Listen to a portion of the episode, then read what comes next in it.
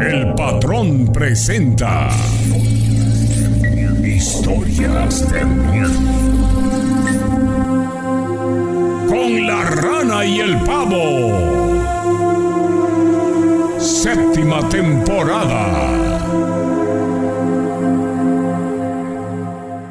Bueno, ahora sí ya podemos iniciar las historias. Eh, eh, la verdad que una disculpa porque pasaron 10 minutos, se los dije, cuando entró la llamada de la inoportuna de luz. y, y, yo lo dije, gracias a la inoportuna de luz vamos a tener 10 minutos de atraso. Entonces, agradezcanselo a luz. Pero bueno, estamos iniciando ya las historias de miedo. Contento porque, ¿qué crees? Ya somos más de 500 personas conectadas a las 12.10 de la noche en viernes. Y, y me hace algo, me hace muy feliz porque sé que hay muchas personas que esperan este programa. Y bueno, allá afuera, ¿cuántos, cuántos y cuántos se están conectando en estos instantes para disfrutar de las historias de miedo? Agradezco a la gente que está en los grupos de, de, historias de miedo, en los tres grupos, a los administradores, a toda la gente que comenta, a todos los que de alguna u otra manera se ven este, inmersos con, con las historias. El día miércoles yo me fui a mi casa, se los digo en serio, con una sensación horrible con lo que contó Rufino al final, con lo que contó la otra persona de, lo esto de la brujería y todo lo demás. Y, y, me da gusto, ¿no? Que dentro de la diversidad de lo paranormal, que a lo mejor igual no tiene tanta relevancia o que no van de la mano, a final de cuentas son historias. Y esas historias, eh, dependiendo cómo estén engarzadas, es como de alguna u otra manera, pues bueno, se empieza a, a hacer este, este programa. Y la verdad que muy contentos de que las personas nos llamen y nos cuenten las historias. ¿Sale? Entonces, estamos arrancando. Soy la rana, del otro lado está el pavo. ¿Cómo con la del? Barcelona. Gus, así, así es, el día de hoy le tocó la del Barcelona, a la de Messi concretamente, pero bueno, así la situación. Bienvenidos, señores. Y bueno, estamos arrancando ya las historias de miedo. Saludos para Josué, que siempre nos acompaña ahí en el pueblito y me encarga sus saludos encarecidamente. Así que, Josué, hasta que se te hizo que te mandara el saludo al aire. Así que, bueno, saludos, bienvenidos, señores. Las vías de contacto para iniciar las historias de miedo ya las conocen, eh, principalmente en eh, las llamadas a cabina al 271 7175 945 en tanto que nos pueden eh, también dejar sus mensajes por inbox en el Facebook de Historias de Miedo con la Rana y el Quiero, quiero eh, mandarle saludos a un fan del programa que se llama Carlo, es un, un brother que está muy joven, tendrá creo que 13 años a lo mucho o menos, no me acuerdo uh -huh. si 13 o 12 y le gustan las historias paranormales y pues yo creo que no ha de dormir un par de días, pero qué bueno que nos escuche. Exactamente, así que bueno, bienvenidos señores, aquí estamos ya arrancando las historias de miedo, ojalá y se puedan ir eh, sumando más y más personas a lo largo de la emisión del día de hoy y bueno, enhorabuena por toda la gente que nos está acompañando. Vi hace un momento aquí en el, en el chat de YouTube que hay una persona que se está reportando con nosotros, es Adri Martínez Hardy desde Calgary, Canadá, así que saludos hasta Canadá con mucho gusto. Ya decía hace un rato la rana, alguien que se comunica con nosotros desde Colombia. Saludos, por cierto, a Leonardo allá en Colombia. ¿Cómo estás, Leonardo? Gracias por estarnos asistiendo eh, permanentemente. Y bueno, para toda la gente que nos está acompañando, la invitación para que se reporten con nosotros, porque el día de hoy seguramente tendremos un cúmulo de mensajes y de historias que serán interesante escucharlas y bueno, darlas a conocer a la gente que las comparte con nosotros por las alternativas que tenemos para ello. Así que bienvenidos. Hay, hay, hay una persona que desde hace ratito me, me, escribió y me decía este que si por favor y podíamos empezar este contando su, su relato. Hay gente que, que, nos escribe y que este. Pues con todo el gusto del mundo lo hacemos, ¿sale? Okay. Dice, espero que tenga la suerte de que hoy lean mi historia y si no, pues bueno, próximo miércoles la vuelvo a mandar. Dice, hola Pau y Rana, yo les comparto mi historia. Esto me pasó aproximadamente hace cuatro o cinco meses, no tengo muy clara la, la información. Dice, todo empieza cuando tuve que ir a traer a mi novia a su escuela. La fui a dejar a su casa, ella va a la universidad, sale en la tarde noche como a las 7.30. Habremos llegado como a las 8.40 donde ella vive, que es allá por el barrial. Íbamos en un autobús y al bajarnos justamente iba pasando el último autobús y como ya era noche, pues, y que es una zona alejada y no hay taxis, para mi mala suerte, aparte de eso yo iba de chanclas, me la tuve que rifar corriendo desde ahí, desde lo que es la segunda manzana del barrial. Si mal no recuerdo, hasta la entrada de Santa Leticia, que es un tramo enorme. Esto porque ahí hay más flujo de gente y por ende pues ahí sí habría cómo transportarme. Dice, para llegar tienes que pasar por una zona oscura porque las farolas están un poco separadas, iba corriendo con chanclas, lo cual pues me resultaba incómodo y tenía miedo de que me asaltaran o algo por el estilo. Al llegar a esa zona, escuché como una mujer hablaba y me decía, ven, ¿a dónde vas? Inmediatamente yo pensé que pues por ahí no habría alguna casa. Justamente cuando yo tenía ese pensamiento, en ese momento sentí a alguien detrás de mí. Empecé a correr más rápido y llegué hasta donde había luz. De ahí seguí corriendo hasta llegar a un kinder que está en la entrada y empecé a escuchar otra vez la voz. Y empezó a oler como a chiquero. Y algo en mi mente me dijo que no volteara. Ya estaba cansado por el trayecto, hice mi esfuerzo para correr más rápido. Paréntesis, nada más para la gente que nos sigue en otros países, el chiquero aquí en México le denominamos a los lugares en los cuales se crían los cerdos. El olor al que se refieren es, es y hacen referencia porque se, se, se dice que cuando se huele a chiquero, cuando se huele a pestilencia, es porque un demonio se está haciendo presente. Por eso lo hace, lo hace, hace la mención de esta manera. Dice, corrí más rápido no había autos cerca o personas. Estaba yo completamente solo. Al día siguiente, mientras venía con mi novia en el autobús, con mi novia le enseñé el lugar y le dije, mira, aquí escuché a una mujer hablar y su cara fue de impresión. Me dijo que en ese lugar tenía tiempo que había encontrado o que habían encontrado a una mujer fallecida. Desde ese entonces, dejé primero de ir, de ir con chanclas a dejarla y por supuesto de que me toque la mala fortuna de tener que recorrer ese lugar caminando. Caray, pues es que, es que imagínate tener que venirte de un barreal, tener que venirte de un kilómetro 14, tener que venirte de un Los Mangos, tener que venirte de, de, zonas distantes, de comunidades distantes donde la luz está este, muy espaciada. No, mano. qué fuerte qué, valor. Sí, exactamente. Ahí queda la, anécdota. Gracias por compartirla. Llamada, bueno, teníamos una llamada telefónica. Vamos a, hacer eh, del conocimiento de la gente, bueno, alguna historia que nos compartieron hace algún tiempo y me pareció tan interesante compartirla el día de hoy por lo, lo, lo entretenida, lo interesante que resulta la misma. Y le ocurrió a una persona a bordo de su tráiler la gente que, seguramente habrá parte del público que recordará esta historia y otros tantos no la conocieron en su momento y para ellos será novedad, por lo tanto aquí se las hacemos eh, saber. Dice, esto pasó justamente hace tres años, cuando salí solo en mi tráiler de doble remolque al estado de Guerrero, al eh, occidente de México, rumbo a la ciudad de Acapulco, y para mala suerte, solo Iba yo solo en la unidad, solo me quise acortar mi viaje y tomé la eh, carretera que conlleva la ciudad de Toluca por Ixtapan de la Sal, en el Estado de México. Por lo delicado de la carga y porque recogía dinero en efectivo, traía la cabina del tráiler con cristales de 3 pulgadas de blindaje. 3 pulgadas de blindaje es una es una este, es el grueso que puede tener a lo mejor una manzana. El caso es que bueno, eso es lo que nos platica esta persona que traía eh, la cabina del tráiler con este blindaje de 3 pulgadas de blindaje. Eran casi las 3 de la madrugada y pasando el paraje El Columpio, así se llama el lugar donde hay cientos de cuevas o grutas, en ese momento justo cuando yo iba a unos 90 kilómetros por hora, de entre los árboles saltó un animal y se estrelló en mi cristal frontal. Era un impacto tan grande que hasta cimbró mi tráiler e increíblemente me estrelló el cristal con todo y que tenía un grosor verdaderamente eh, grueso.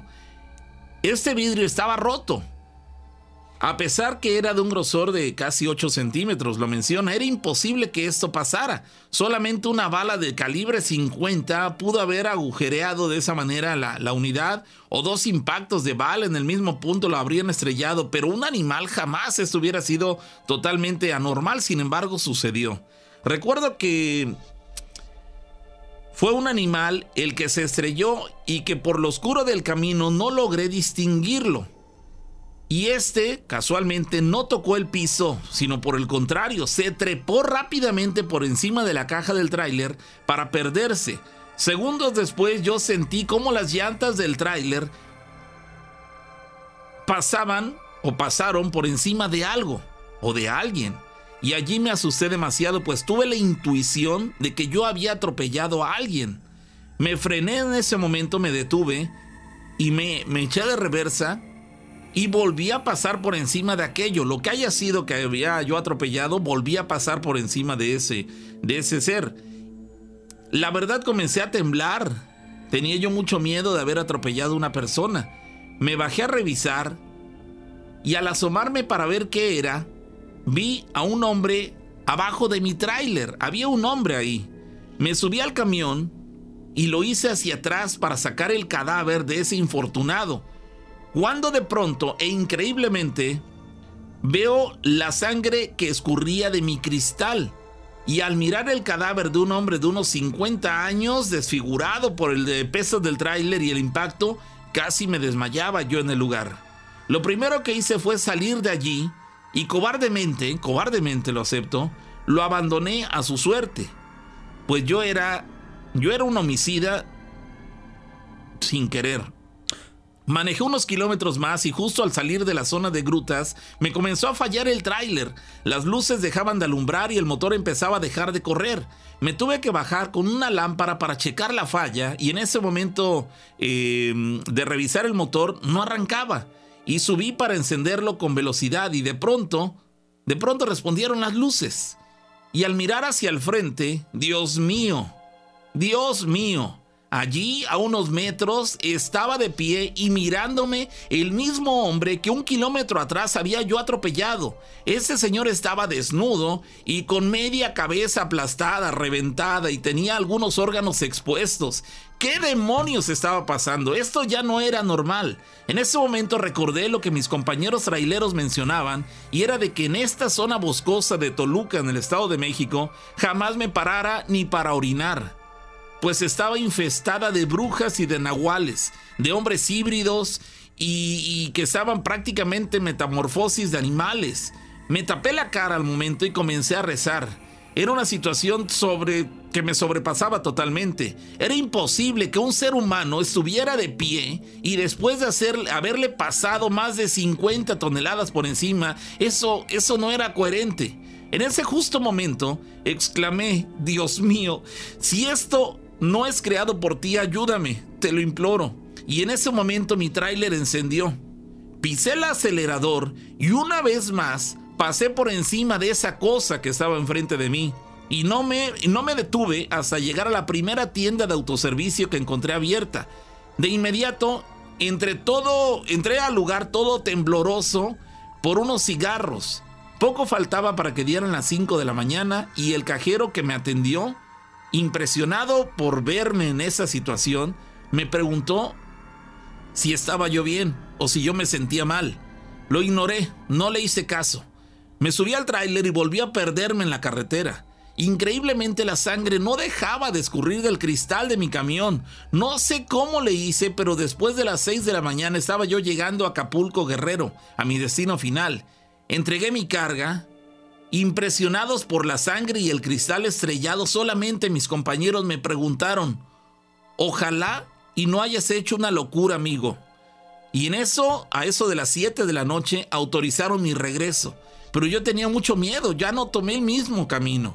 Tomé uno que era más eh, largo, eh, tenía que recorrer más distancia, pero yo lo hice con tal de no recorrer el mismo camino. Después de medianoche, ya estaba yo de regreso en mi casa en la Ciudad de México.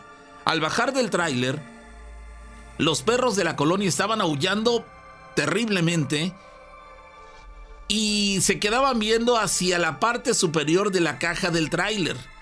Arriba del toldo, algo venía trepado y de pronto salió por entre los árboles y se perdió velozmente por un momento. Los perros fueron tras, eh, tras él, pero jamás lo alcanzaron y esa cosa, lo que haya sido, corrió como para el cerro de la estrella. Se dejó ver un poco y era fisiológicamente como un perro, pero jorobado, de manchas negras, de un metro y medio de estatura más o menos, con poco pelo, cierto, y una piel como de humano, de un enorme y feroz hocico que restregó o talló en un poste de la luz que tenía yo a unos metros de distancia e increíblemente este era de una descomunal fuerza, pues movía el poste al grado de que se quería caer. Los perros ya no lo siguieron y yo me metí a mi casa espantado y sin decir nada me acosté.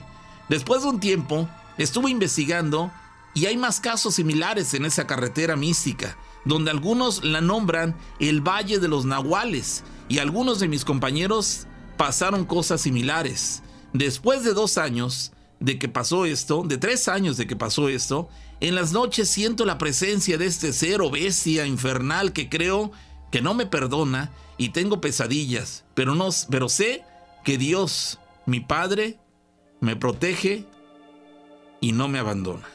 ¿Esta, esta historia te la mandaron? Sí, esa, esa historia nos la mandaron hace algún tiempo. Pero ya la habías leído, ¿no? Sí, sí, ya la habíamos eh, lo- la leí- leído y la recapitulé, la encontré a lo largo de la semana y me pareció tan interesante que quise recapitularla para, para la gente que, ten- que tenemos en la actualidad y que no había, no la conocían y que nunca la habían escuchado. La quise retomar aprovechando que en este momento Y- no ingresó la llamada Hay, telefónica. hay algo muy curioso, es el lugar del que hablan, del que mencionan, en efecto, es un lugar conocido por la aparición de nahuales y de brujas.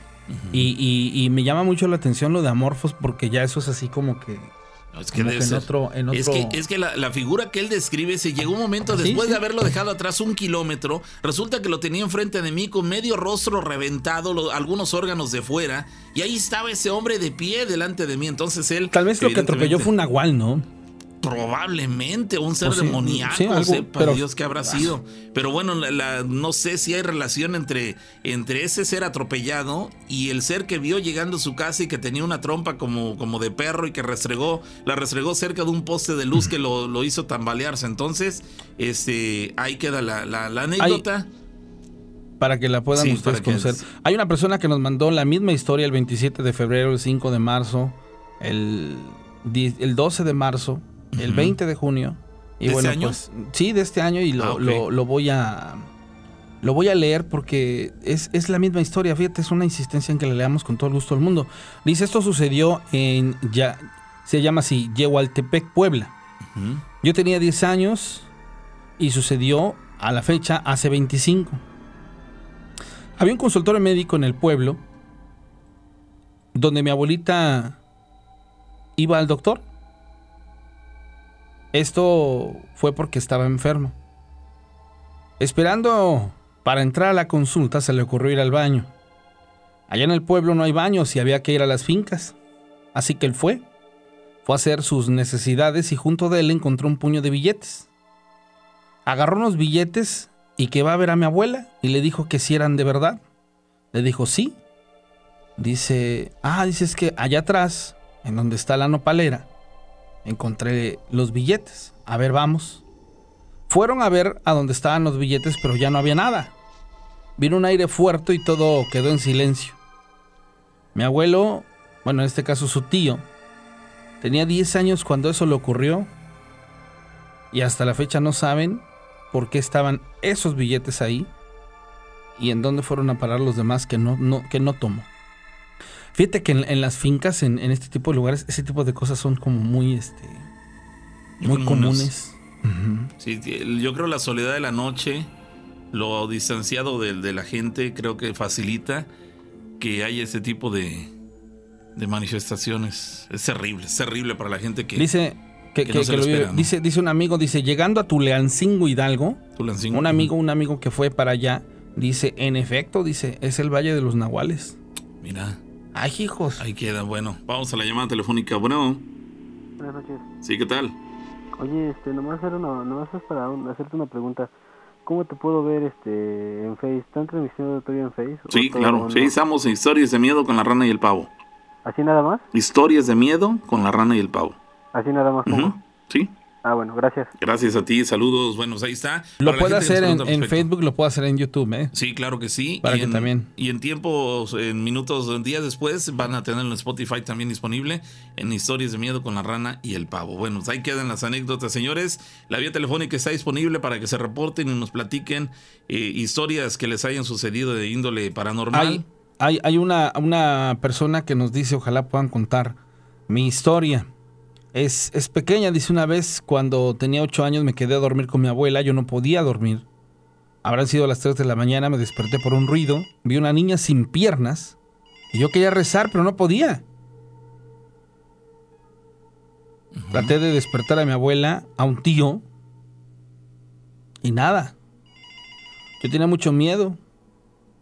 Esto fue en la colonia Guillón Guzmán, aquí en Córdoba. Imagínate despertarte y ver a un personaje, una persona. No, terrible. No, no, no te lo esperas de ninguna piernas. manera. Terrible, terrible. Pero bueno, así la Dice, situación. dice otra persona, dice, buenas noches, esto pasó hace 12 años en El Dorado, en la casa hogar. Un día estábamos todas las chicas en el dormitorio cuando una de nosotras empezó a llorar diciendo que algo le había picado en el brazo. Corrimos a ver y tenía tres puntos. Dijo que vio algo por la ventana y pidió una hoja y papel para hacer un dibujo. Cuando lo hizo, había dibujado algo como el diablo con una corona de tres puntos. Fueron los mismos que tenía en el brazo.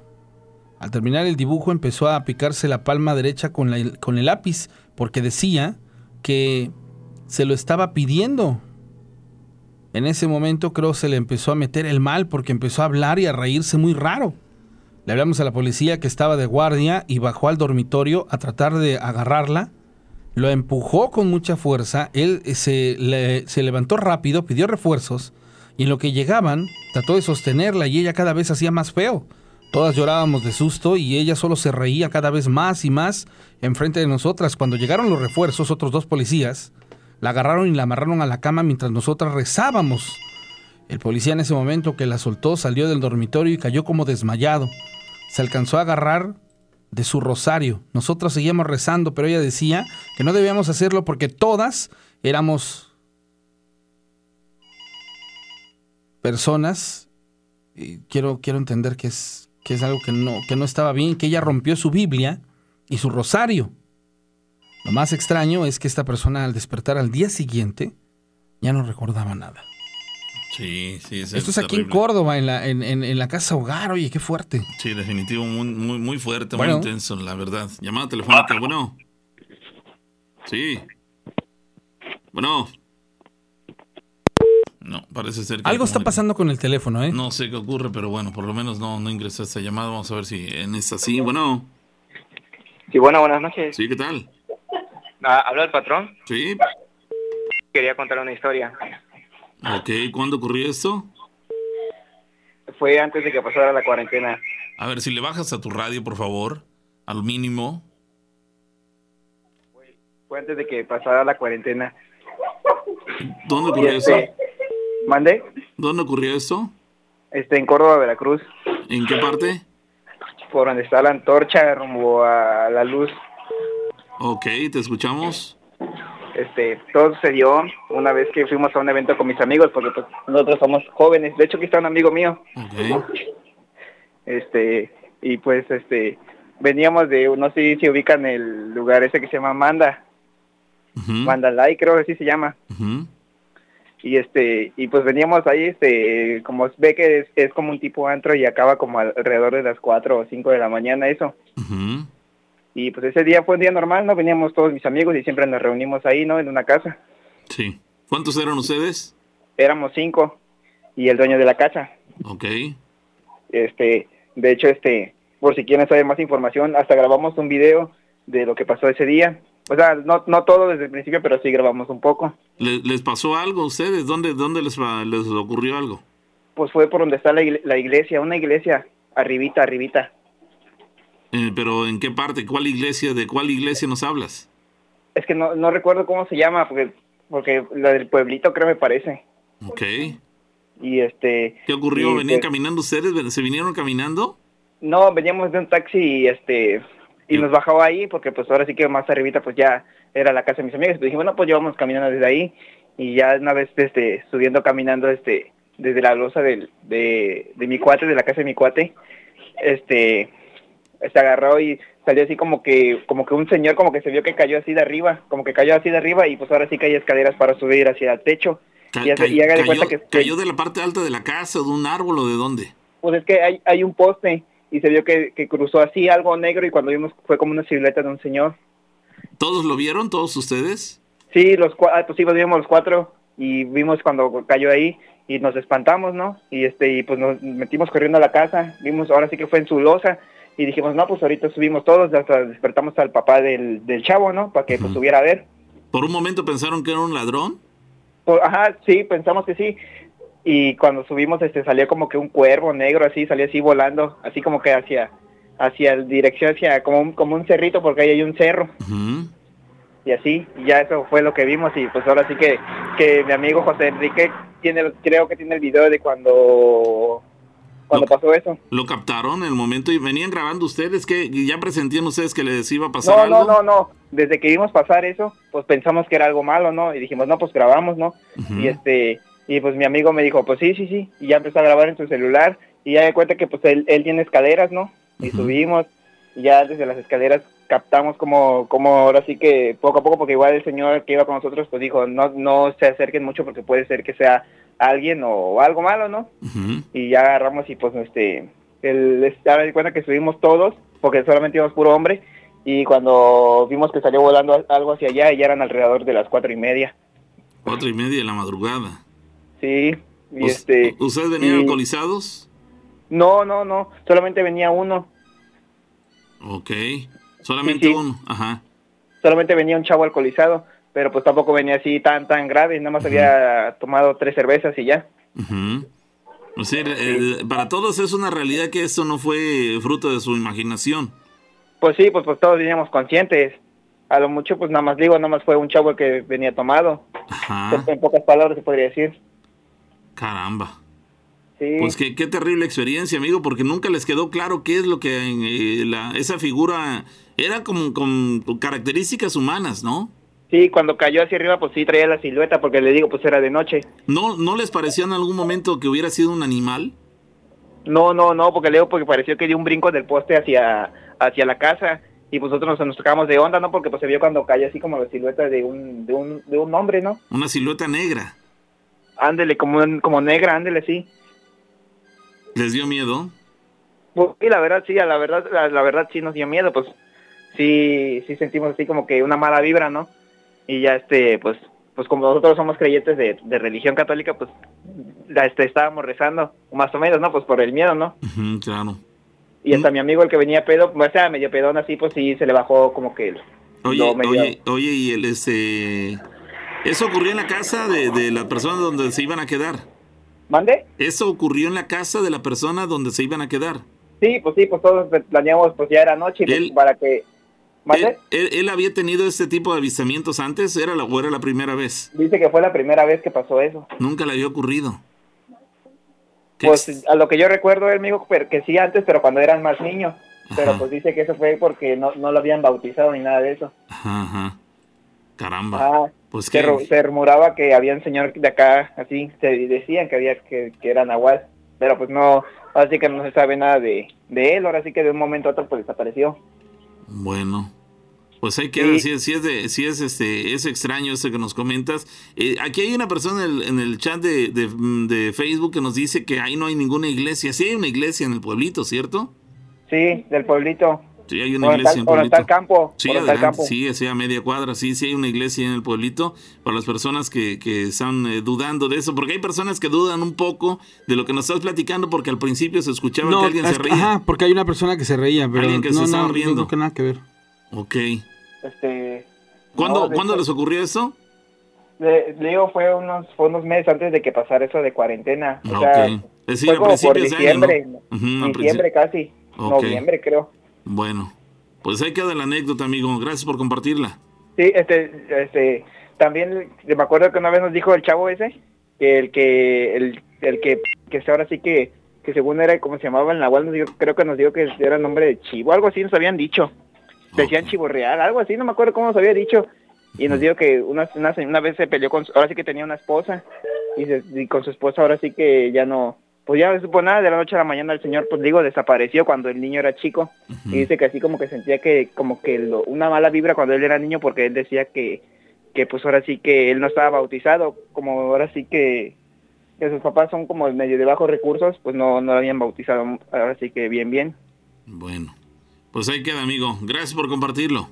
Sí, hasta luego. Que tengas feliz noche. Bueno, pues ahí están las anécdotas que o experiencias que les ocurren a cualquier persona. Puede venir en juicio, puede venir con unos tragos encima, pero de que suceden esas cosas, eso es innegable tanto en la ciudad como en el campo, ¿eh? Cómo de pronto el poder documentar una historia se convierte en algo que ayuda un montón, ¿no? Para la credibilidad de la misma. Sí. Yo, yo creo que si a mí me pasa eso algo difícilmente, yo voy a agarrar y voy a decir, saca el celular para grabar.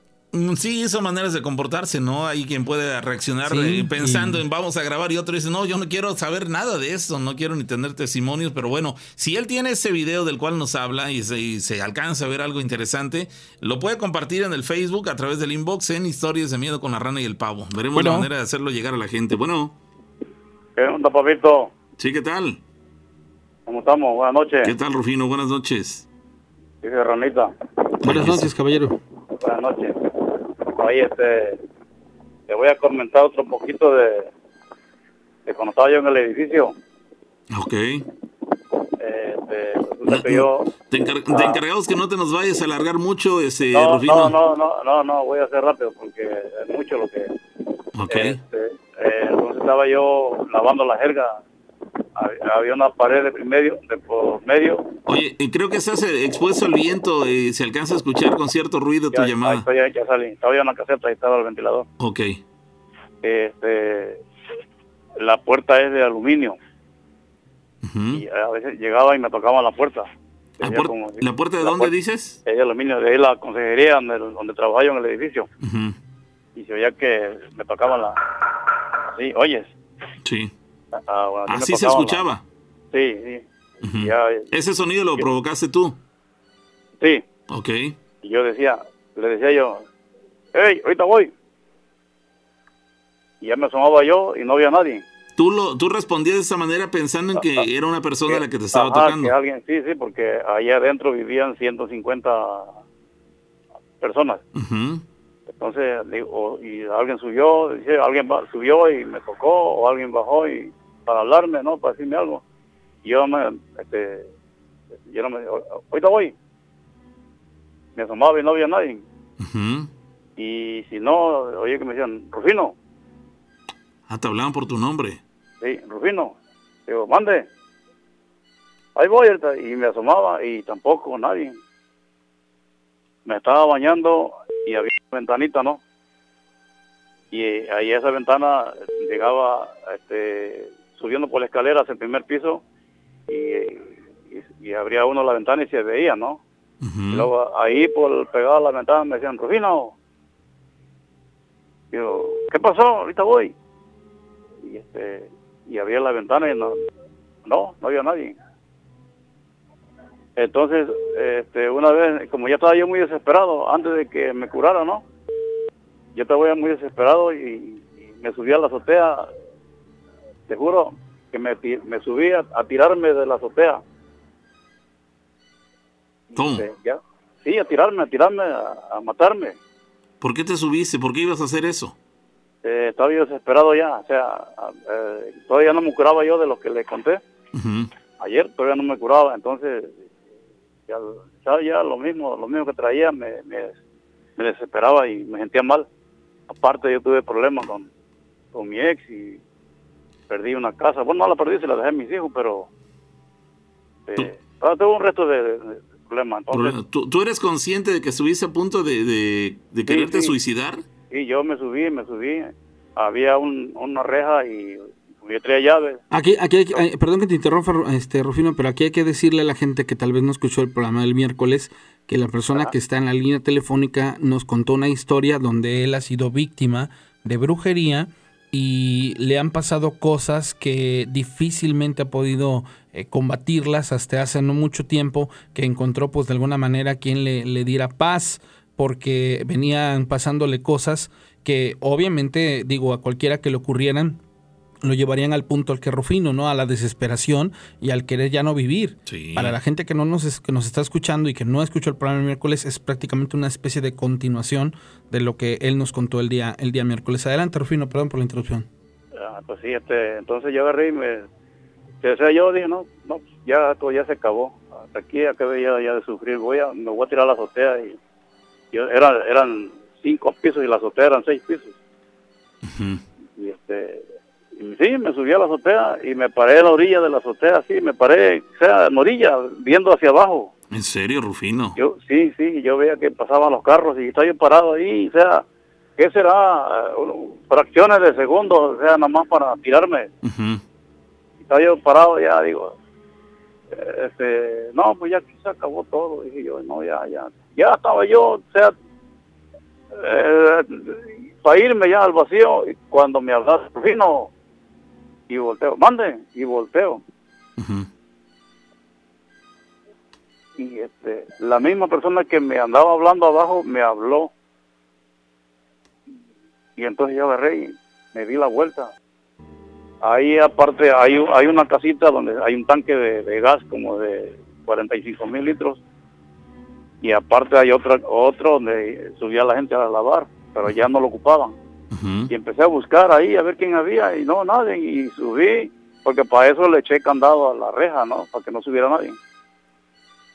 Sí. Y, ya, y yo dije, ah, eso no, digo, este Diosito que me habló para que yo no me matara. No, no, no, no, aquí se acabó todo. A trabajar, a trabajar, a luchar, a luchar. Yo tengo que salir adelante. Y así fue, manito, como... Pero estuve a punto de tirarme, a punto de tirarme, pues. Caramba, Rufino, pero es que llegó un momento en el que fuiste tan hostigado en tu trabajo por ese tipo de cuestiones que, que llegó a- llegaste a estar tan desesperado que pensaste en morir. Sí, sí, sí, te juro por mi santa madre que estuve a punto de tirarme. O sea, no faltó nada, vaya. Ya estaba yo parado en la orilla de la azotea viendo hacia abajo. Caramba.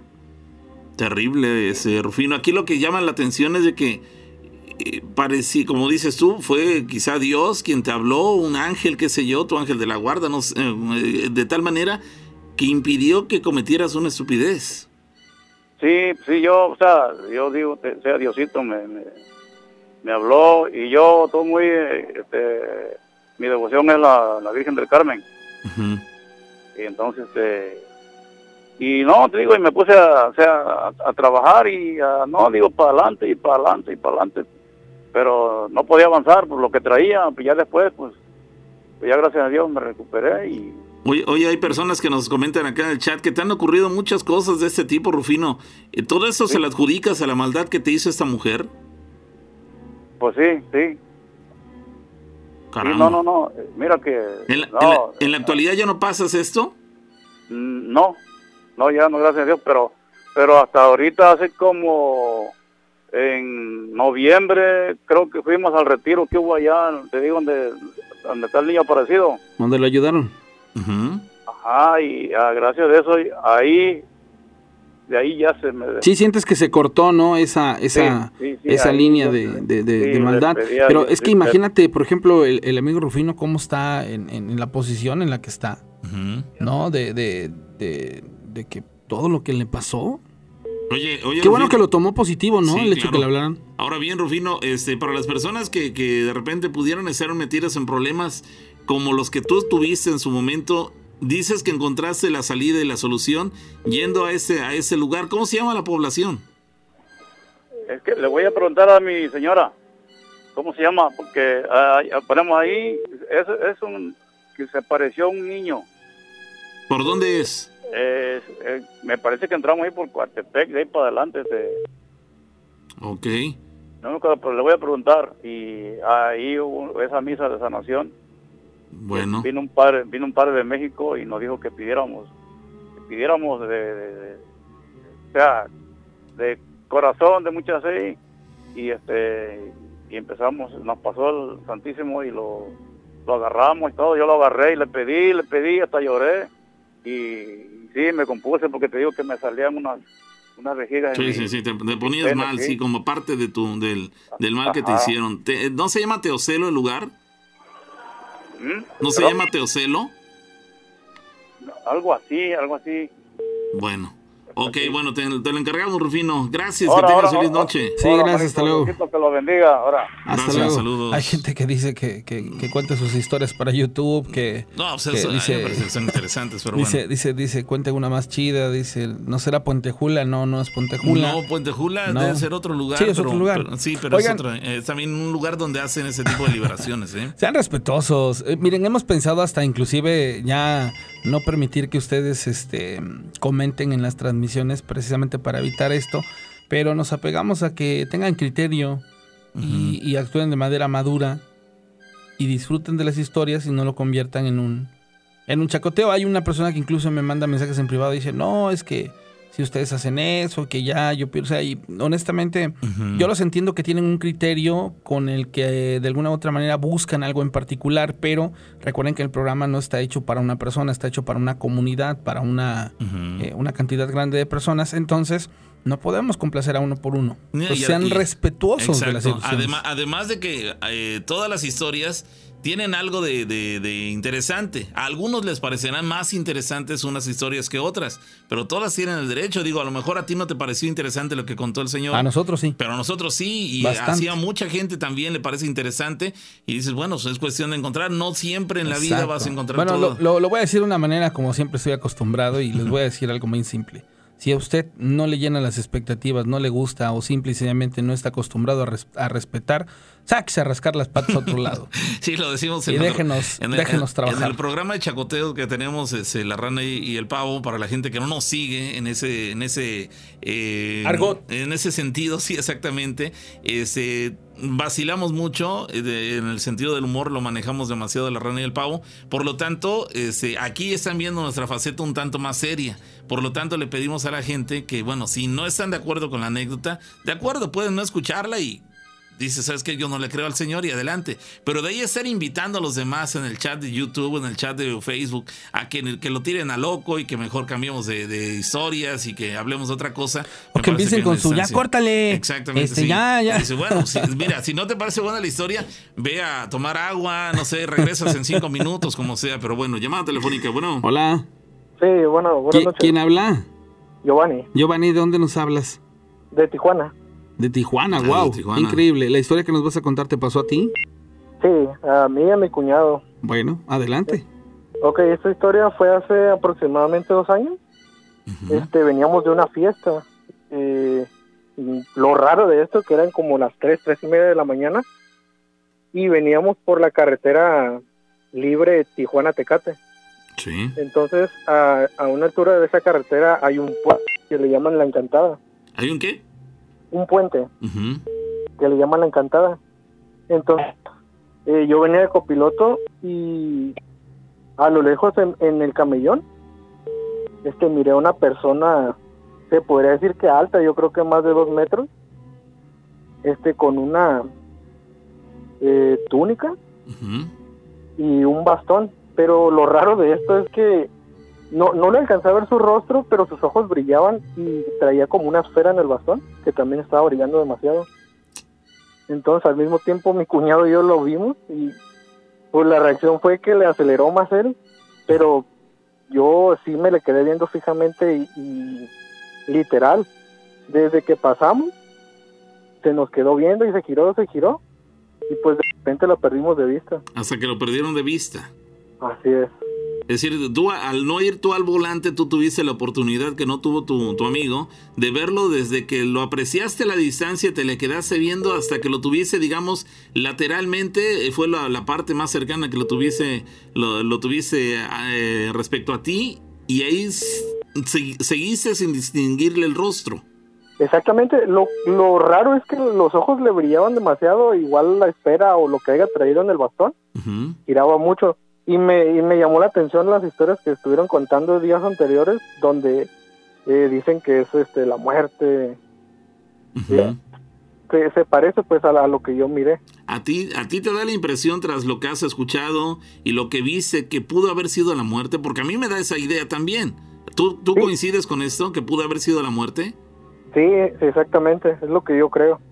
Tu, tu amigo, tu amigo ya después que, que, que lo vieron, que llegaron a casa o a su destino, platicaron de esto y coincidieron en, la- en lo que vieron.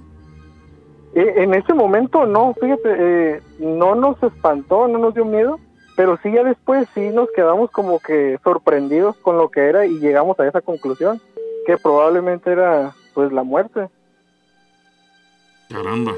Afortunadamente no, no tuvieron ningún tipo de sobresalto, no este, se pusieron nerviosos de más, no tuvieron ningún accidente, ni, ni, ni menor siquiera. Eh, llegaron con bien a casa, simplemente fue la, la manifestación, la aparición, la vieron y de ahí no pasó a mayores. Exactamente, gracias a Dios no pasó nada, pero sí pues se nos hizo raro y pues en ese en ese momento cuando pasamos era éramos el único carro que iba este en ese tramo. Ujú. Entonces, pues nada más nosotros dos la vimos. Caramba. Así es. Pues ahí queda, amigo, muy interesante. El, el- fueron afortunados. Más de una persona que nos han platicado historias similares a lo que nos dices tú en carretera y que han visto ese tipo de, de imágenes eh, perturbadoras, terminan este, averiándose el automóvil, teniendo que pasar varios minutos ahí a la orilla de la carretera tratando de encontrar respuestas a, a la- a lo que acababan de, de- de experimentar. Y sin embargo, ustedes continuaron su camino, llegaron a casa con bien, no sufrieron ninguna alteración física, no tuvieron vómitos, algún mareo, alguna afectación mayor. Todo en orden. Simplemente fue el avistamiento. Exactamente, solamente eso. Bueno, pues ahí queda, amigo. ¿Han vuelto a pasar por ese tramo carretero? Sí, pues incluso para ir a mi trabajo tengo que pasar por ahí todos los días. ¿Y a la misma hora? ¿También de noche, de madrugada o no? Eh, de madrugada he pasado algunas veces, un poco más temprano y no me ha tocado ver nada. ¿Vas con, vas quisiera. con el pendiente? Sí, sí, porque en ese tramo es- se cuenta que se aparecen diferentes tipos de cosas. Ah, o sea, para ustedes no es nuevo eso. No, no es nuevo, ya, ya tiene bastante tiempo. Bueno, pues ahí queda la anécdota, amigo. Muy interesante. Gracias por compartirle. Saludos hasta la norteña ciudad de Tijuana. Sale, gracias y felicidades por su programa. Gracias, Gracias. gracias. Oigan, hay, hay una insistencia en uno de los grupos de WhatsApp a, a una persona que necesita la misma ayuda que, que Rufino. Rufino, ojalá pudieses apoyarnos con y averiguar cuál fue el lugar exacto al A que tú acudiste, porque eh, hay una persona que lo quiere decir. Hay, hay gente que dice que es entre Jico y Coatepec, hay gente que dice que es en Azcatla, aquí por Coscomatepec, hay gente que dice que De es en Teocelo. Entonces, ojalá, Rufino, tú que tienes la, la- la forma de hacerlo y de averiguar cuál fue el lugar exacto. Exacto, sí, por eso fue que lo comenté hace un rato mientras estaba al teléfono este Rufino, porque sabía o sabemos y es de sobra eh, ese asunto de que hay gente que está metida en problemas serios y busca una salida y una respuesta y no encuentra quien les pueda dar una orientación. Nosotros simplemente somos un canal de información y en este caso él puede compartirnos esta, este dato y bueno, si le puede servir a esa persona, pues enhorabuena. Llamada telefónica, bueno. Buenas, buenas noches. Vamos para contar una historia. Sí, claro, ¿de dónde llamas? De aquí, de Córdoba, de San Nicolás. Ok, ¿cuándo y dónde ocurrió eso? Esto tiene como 13 años. Ocurrió en un pueblo que se llama Alpatláhuac, arriba de Coscomatepec. Ok. Esto es cuando teníamos, tenía como 13 años. Este, se hubo una, una, como una, una disco en ¿Una el qué, centro perdón? del pueblo. Hubo una disco en el centro del pueblo. Una, la presentación de de una disco móvil. Ajá. y pues este pues yo subí con mis primos y subí con una de mis primas mis primos se, se pusieron a tomar y pues además yo me quedé con mi prima los más chicos y ya pues nosotros hicimos por por regresarnos a la casa y pues pasamos por su casa de ella y estaba todo cerrado y por, por no molestar nos fuimos a la casa de mi abuela. Y este está en una casa una calle así muy pues, sólida. Y íbamos íbamos pasando. Y pues vimos así una silueta como de una niña que tenía el pelo hacia hacia hacia hacia el tapándole la cara. Pero más antes nuestros primos ya nos habían dicho que según era un un chamaco que se dedicaba a espantar Y este Cuando lo Pues, vieron, cuando la vieron, ustedes pensaron que era este niño. ajá pensamos que era de ese chamaco que se dedicaba a espantarlos Ujú. Y nosotros, ah, pues ha de ser ese. Y pues la carretera es de, te- de terracería. Entonces nosotros agarramos unas piedras y se las empezamos a aventar. Y pasaban por el lado y pues no se movía. Y no se movía. Y ya, este, hasta que hacen una, prima agarra una piedra y que se la, la avienta así bien, lo centró. Y la piedra más pasó y escuchó como azotó del otro lado. y ya nosotros, no, pues nos dio miedo, mal sentimos así como en toda la, toda la pieza nos puso chinita. Este, entonces ya fue cuando esa, eso se nos hizo hacia nosotros. Entonces nosotros dimos la vuelta a la casa de donde vivían sus papás de ella, pues estaba como a unos 150 metros de donde nosotros estábamos. Pa- para ese momento ustedes ya se habían dado cuenta que no, que no era el niño. Que no, no, no era el chamaco güey, que se dedicaba a espantar, porque hicimos, aventamos la piedra, pues la piedra en sí, en sí la atravesó Es decir, era para que sí le hubiera, lo hubiera, en condiciones normales, sí le hubiera ese, ese golpeado. Golpeado, hubiera hecho no, ah, o no, un Pero, no- pero se pasó de largo. Se pasó de largo. Y entonces fue ya cuando la silueta hizo por, por aventarnos, o sea, por seguirnos. Ah, sí, los, entonces- trató, los trató de seguir. Ustedes iban Sí. en el automóvil. No, nosotros íbamos caminando. Ah, caminando. caminando, nosotros sí, porque nosotros íbamos caminando y este, pues nosotros le aventamos las piedras, pues primero la pasaban por un lado, pero no se movía. Y ya cuando entonces prima la agarró bien, le pegó así la piedra le pasó como por el techo, pero la piedra soltó del otro, Se pasó de del otro lado, se escuchó Sí, era, era, era una figura fantasmagórica. Eh, pues, pues sí, sí sería pues una niña, no se ve así que, pues, que espantara, ¿no? O sea, nomás que, que la quedaba viendo y dije, no, pues como, no sabe así que causara tanto terror, terror, como los que luego describen que de Ujú. películas de terror y eso, ¿no? Pero ya cuando vimos que se nos aventó nosotros, o sea, como queremos atacar, pues entonces ya sentimos que no era algo, Algo bueno. natural, algo bueno. Entonces nosotros ya cuando llegamos, este, pues ahora sí nosotros corrimos, nos fuimos a la casa de su papá, o sea, no estaba tan lejos. Este, nosotros pues, entramos y llegamos pateando la puerta y todo. Cuando llegamos, pues estaba mi tía y dice, ahora pues ustedes qué tienen, qué les pasó, nosotros fuimos hasta, hasta blancos, blancos, dice, y entonces mi primo pues empezó con vómito y con, o sea, empezó a vomitar y todo eso.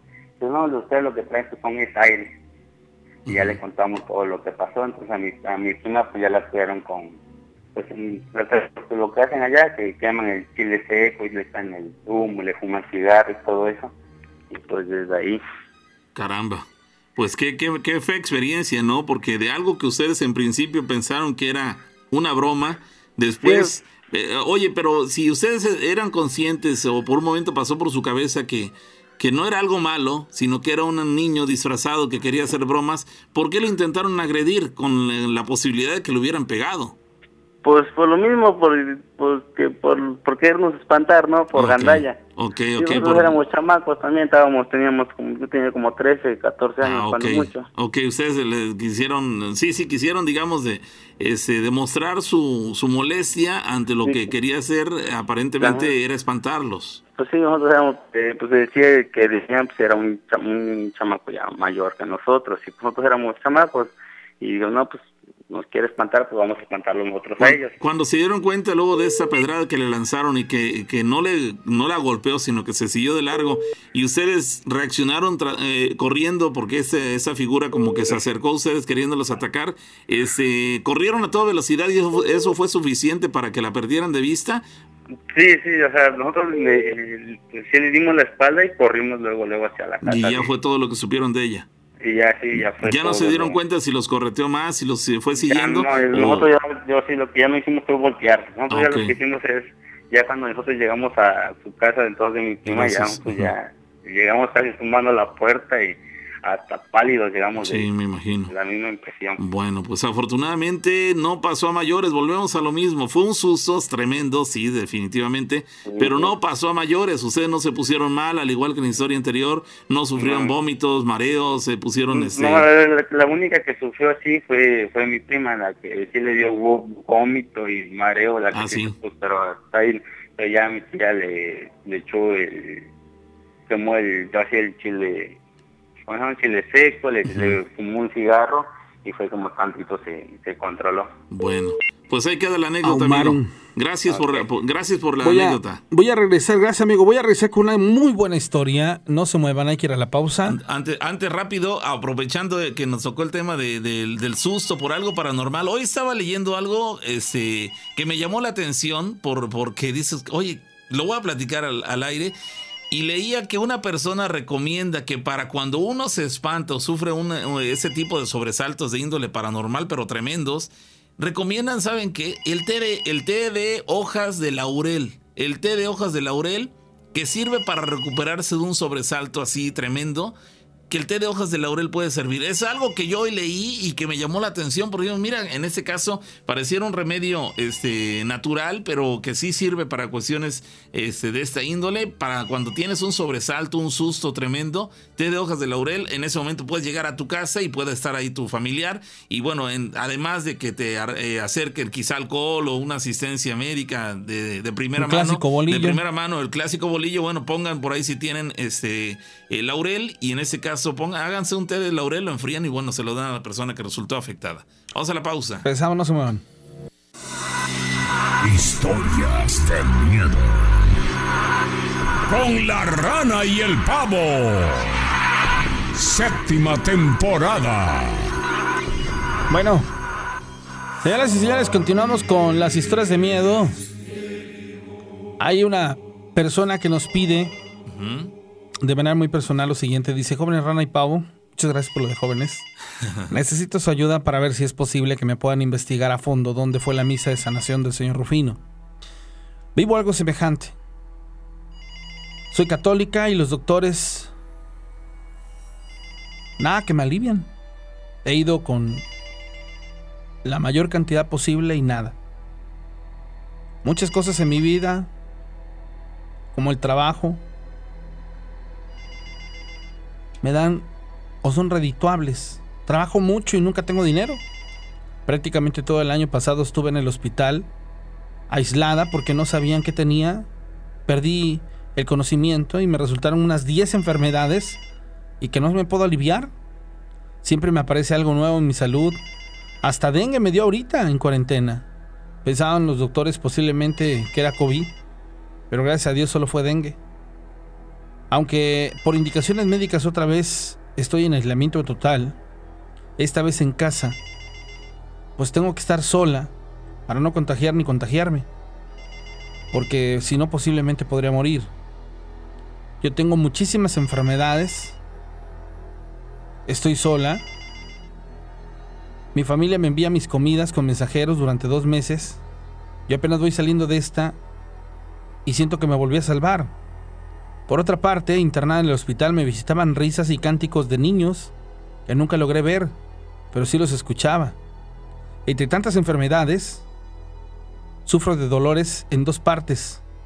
A veces no me puedo mover ni caminar. Se llama fibromalgia. Me siento mal.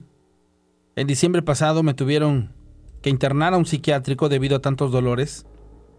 Y para darme el tiro de gracia, era depresión. Lo del dinero, su falta, tengo un trabajo fijo, aparte soy comerciante, hago manualidades, estas las vendo y la verdad es que raro que yo traiga dinero en la bolsa. De verdad que espero que me crean porque hay varias personas que me aconsejan una limpia. Yo desconozco todo esto, me he venido basando en lo que escucho, en lo que oigo de las vivencias del programa. Una persona de su programa escribió en un grupo de WhatsApp que necesitaba medallas de San Benito para mi protección. Hago bisutería y tengo algunas personas y tengo, algunas personas la piden, yo le, contesté al radio escucha que yo tenía y se las obsequiaba. Dice que vive lejos de Orizaba y no pudo venir. Él me aconsejó un vaso de agua bajo mi cama, tirar sal alrededor de la casa, evitar envidias. Y, e inclusive he puesto hasta imágenes de la iglesia, veladoras, pero la verdad es que no levanto. Gracias por leerme y ojalá alguien pueda ayudarme. Qué tremendo, ¿no? No, hombre, está. Él está pidiendo auxilio a gritos y, pues si de, algún de alguna manera le podemos auxiliar para que salga de ese, de ese túnel sin fondo en el que ha caído, pues ojalá y lo, lo podamos hacer. Así que le ¿Será maldad tú? Es que es probable. Es probable de repente la, la mala intención que tienen algunas personas para hacia con otras este, es tan tremenda su mala vibra, su mala intención que sí termina afectando a esas personas. Además de que, bueno, les hacen ese trabajos eh, con maldad y demás cosas que digo, caramba, ¿cómo es posible que haya quien tenga ese, ese corazón? Pero recuerde, señores, y lo hemos platicado en este programa, todo lo que haces en este mundo, en este mundo lo pagas, para bien o para mal. Y eso que tú estás eh, planeando hacer en contra de X persona, se te va a devolver. Se te va a devolver, créemelo y lo vas a pagar de la peor manera. Es muy simple, señores. Quieren recibir bendiciones, actúan en armonía con la energía del universo.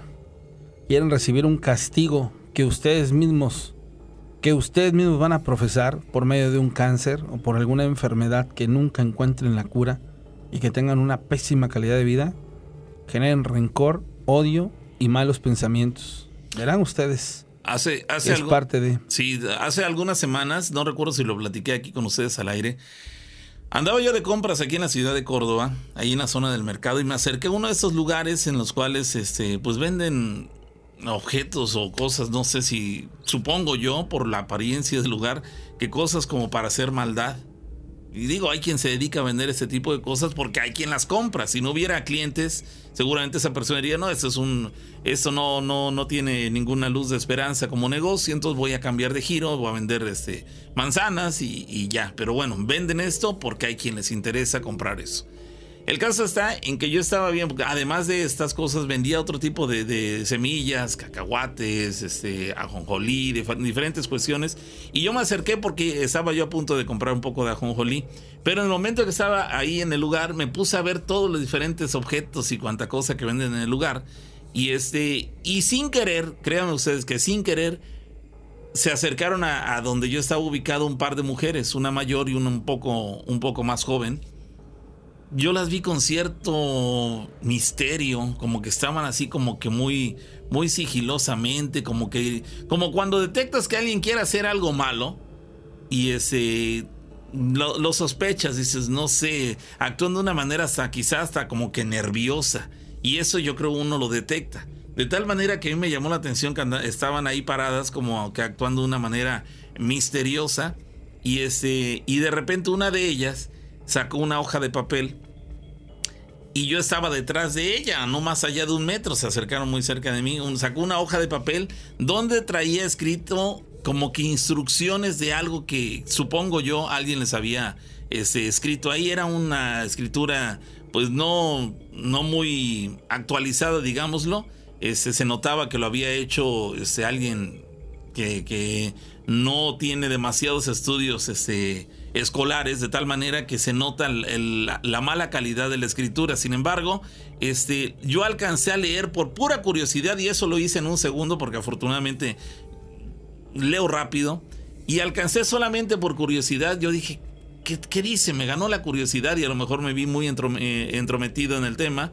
Pero bueno, me asomé un instante para ver qué decía y alcancé a ver que ahí le estaba, por lo visto era como que una receta, un pedido, no sé, de que alguien le había hecho a esas personas y alcancé a leer que decía una foto de veintitantos centímetros. Eso alcancé a leer. Fue lo único, ya no me iba a quedar a leer todo lo que decía en el escrito, porque se iban a dar cuenta, pero alcancé a leer que decía eso, una foto de 20 centímetros, creo que decía. Y yo en ese momento me quedé contrario y dije, caramba, estas personas están aquí, por lo visto, eso que traían escrito, se los hizo este, alguna persona que tiene conocimientos relacionados con la brujería. Y por lo visto este par de mujeres iban este, con el afán de, comprar algunos, este, algún tipo de material que seguramente esa persona les había pedido para echar a andar lo que a mí me dio la impresión que era una brujería. Entonces fue en ese momento cuando yo me quedé así contrariado y lamentando yo la situación, dije, caramba, ¿cómo es posible que este par de mujeres, madre e hija, me, da, me dio la impresión que eran madre e hija, estaban ahí para lo que a mí me pareció que era buscar lo necesario, lo que seguramente el brujo o bruja les había solicitado para hacerle brujería a otra persona. Entonces yo dije, ¿cómo es posible que haya gente en la actualidad que pretenda hacerle mal a otra persona? Porque digo, que en, eh, situadas en ese lugar, ¿quién les podría pedir una fotografía de otra persona? Como, ¿para qué quieres algo así? Y estás ubicada al pie de, un lugar donde venden cosas relacionadas con brujería. Entonces, yo lamento mucho esa situación. Yo le invito a la gente que tiene por ahí muy en el fondo de su corazón la idea o el plan de hacerle mal a otra persona mediante brujería. Señores, por favor, compónganse la mano en el corazón y piénsenlo dos veces. Eso que ustedes le van a hacer a aquella persona, sea hombre o mujer, sea su vecino, su vecina, su pariente, sea quien ustedes quieran, tarde o temprano, a lo mejor al momento sí terminan dañando a aquella persona, pero al paso del tiempo la vida se los va a cargar a ustedes. A nivel físico o con quienes con quien ustedes más desean seguramente no les rendirá en algún momento el dinero, seguramente van a caer en enfermedades inexplicables, seguramente tendrán que pasar por ese tipo de situaciones y todo se preguntará en ese momento, oye, ¿por qué yo? ¿Por qué yo? Acuérdate que hace algunos años tú pretendiste o quisiste o incluso le hiciste daño a aquella persona. Ahora no te preguntes por qué te ocurre a ti si tú tuviste el mal corazón de quererle hacer daño a otra persona. En el mejor de los casos que le ocurra a la persona que provocó el daño. Exacto, exacto. En el peor, recuerden ustedes que siempre el karma nos va a pegar en donde más duele. Exactamente. Y muchas veces es en la familia. Entonces, Sí.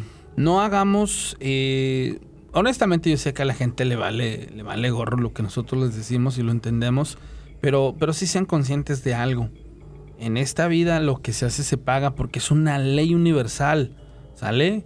Así como todo lo que sube baja, a toda acción hay una reacción en, manera automática, ¿sí? Entonces, em, vamos a, a- a Imagínate, dejar... imagínate qué mal están que, por ejemplo, aquí hay una persona que nos dice, yo pasé por lo que están, eh, yo lo pasé, dice, con mi esposo al grado que lo íbamos a llevar al manicomio. Es decir, llegó un momento en el cual esa persona, a causa de lo que aparentemente era un- una brujería, estuvieron a punto los familiares de llevarlo al hospital psiquiátrico. Estaba tan mal de su cabeza, a causa de todas estas maldades que le hicieron, que la familia estuvo a punto de llevarlo a un hospi- hospital psiquiátrico. Entonces, dense cuenta que con maldad sí se pueden hacer cosas muy, muy malas y eso es realmente infame y muy lamentable que, haya personas que tengan ese eh, eh, insano corazón o malsano corazón de pretender hacer est- estos males a, a otras personas. Pero bueno, lamentablemente así ocurren las cosas. Llamada telefónica, bueno.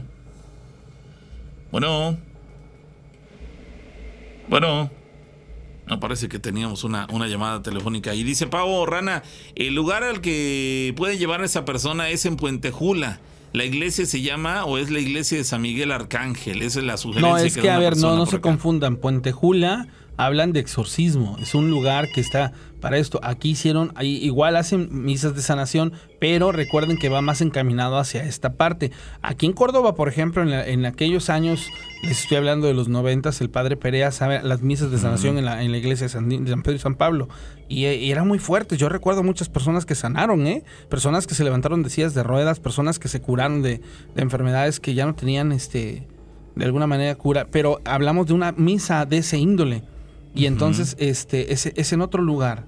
Nada más que aquí sí, sí lo que cabría pues a- a averiguar es, es de, de dónde estamos hablando. Di- Dice una persona por acá, oye, Miranda Galán dice, le recomiendo a esa persona las oraciones de sanación y corte del Padre Salvador Herrera. Están en YouTube, las tienes que rezar con mucha fe frente a una veladora blanca de preferencia en la noche, porque luego causa dolores de cabeza, vómito y ese tipo de cuestiones. Tienes que tomar agua bendita con mucha fe también. Te recomiendo la Virgen de Juquila para que pongas en tus manos tu vida. Sí, te hace el milagro que sé eh, que sé te lo hará, le vas a dar muchas eh, a dar gracias a su templo. Ha curado de cáncer, ha curado niños a gente estéril, en fin. Si pides por tu negocio te ayuda. No sé, no sé si han fijado que muchos comercios llevan su nombre.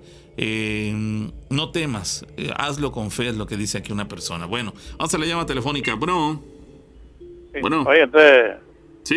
¿qué tal?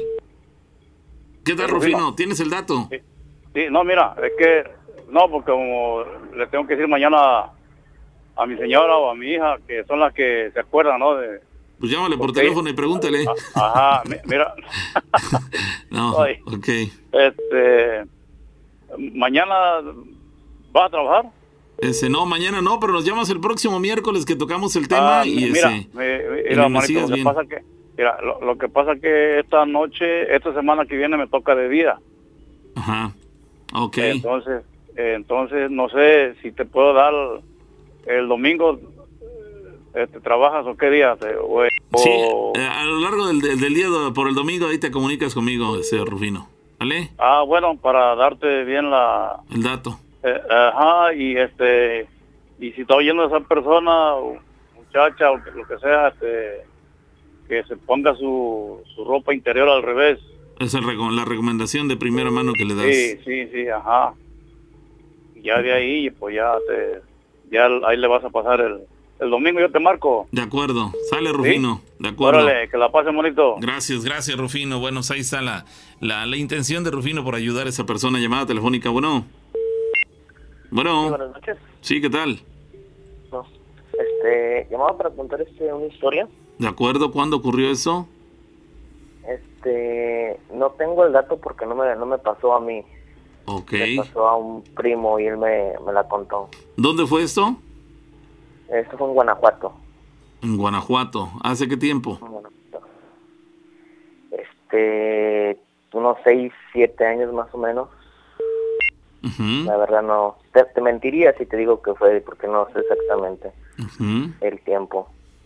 Ajá. Pero él me dice que nosotros somos un ranchito allá, ¿no? Entonces él tenía su novia en otro rancho. Y entonces este, él me, me dice que, que casi todos los días iba a verla. Y que muy rara la vez le agarraba la noche. Y entonces este para ir, para ir de regreso al rancho donde somos nosotros, pues hay dos caminos, ¿no? Que es el que te tienes que ir por la carretera y otro que es prácticamente atravesando todo lo que es el cerro, el monte. Entonces este, él se iba, en, se iba en su bici. Y me dice que una vez se le, se le hizo tarde. Y lo agarró la noche y pues dijo, pues me voy atravesando por el, por el monte. Que, que se, se hace más o menos como, como una hora. Y atraviesa por el monte de donde era su novia a donde vivíamos nosotros. Pues es una hora atravesando el monte. Pero dice que cuando iba atravesando el monte eran como entre las, do- las dos y media o una de la mañana. Y pues él pues, iba, iba caminando entre el monte, ¿no? Pues iba caminando y llevaba su bici a un lado, porque pues obvio no puedes andar en, en la bici entre el monte.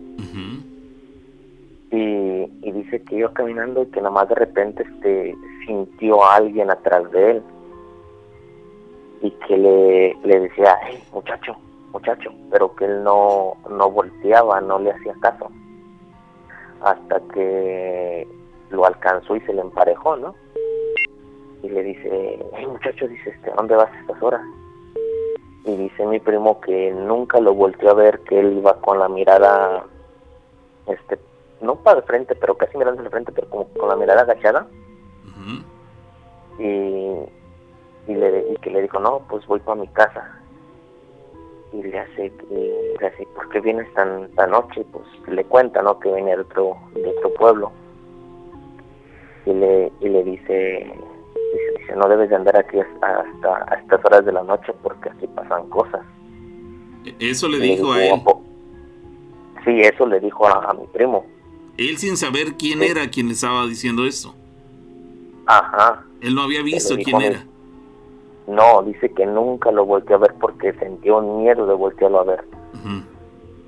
Entonces, este, él, la persona le dijo eso a mi primo. Y le dijo, pues que no te da miedo. Y mi primo le contesta, no, pues sí me da miedo.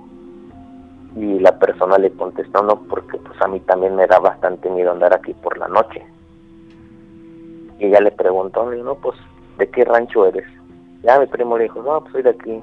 Nuestro rancho se llama La Laguna. Y no, pues soy de aquí en La Laguna. Y le dijo, ah, bueno, pues te acompaño, vamos. No, pues está bien. Pues iban caminando, el, mi primo dice que no le hacía plática y el otro, el señor pues tampoco le decía nada, nada más iba a la par de él. Entonces, este, el, el cerro, cuando entras, cuando entras al rancho, pues sales a lo que es el campo deportivo. Sales a, a una esquina, pues donde, donde es el tiro de esquina, ¿no?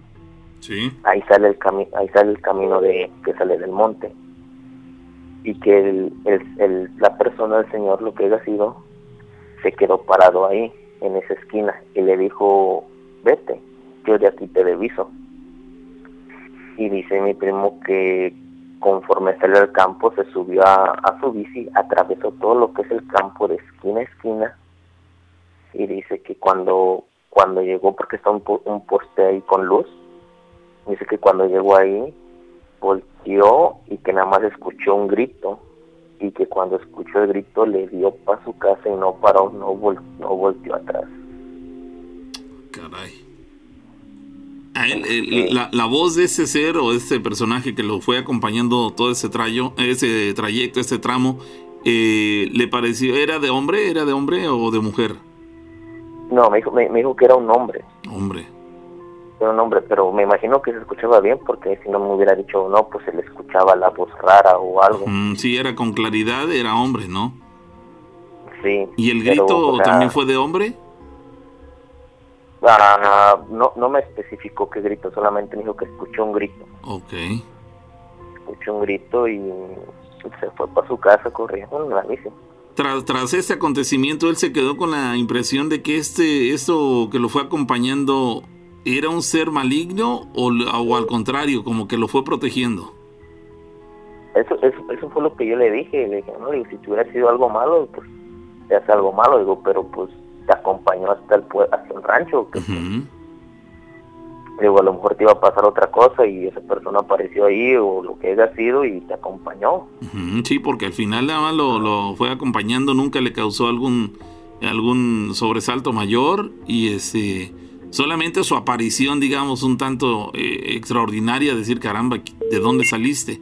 Pero Sí, porque él nunca vio de dónde salió, simplemente lo sintió atrás de él cuando le habló y cuando se lo emparejó. Caramba.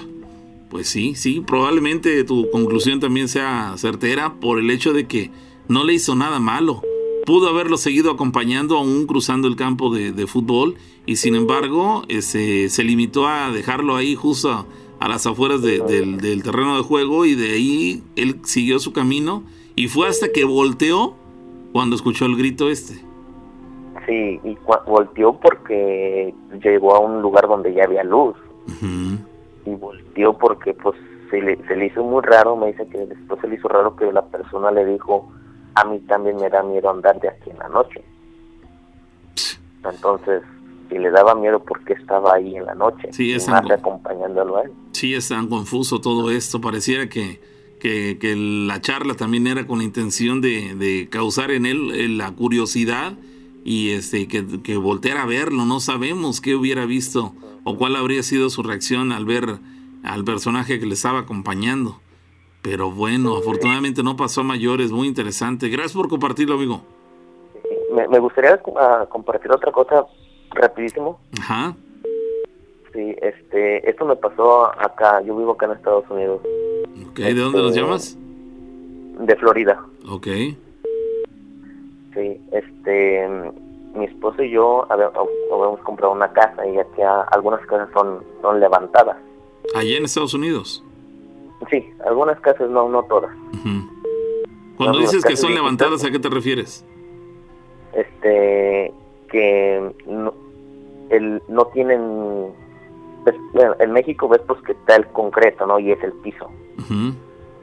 Ajá, acá no, acá le ponen como unos bloques para levantar la casa y entonces, este, y el piso es como de madera. ¿Sí me, me explico? No sé si me explico. Sí, sí, sí, sí.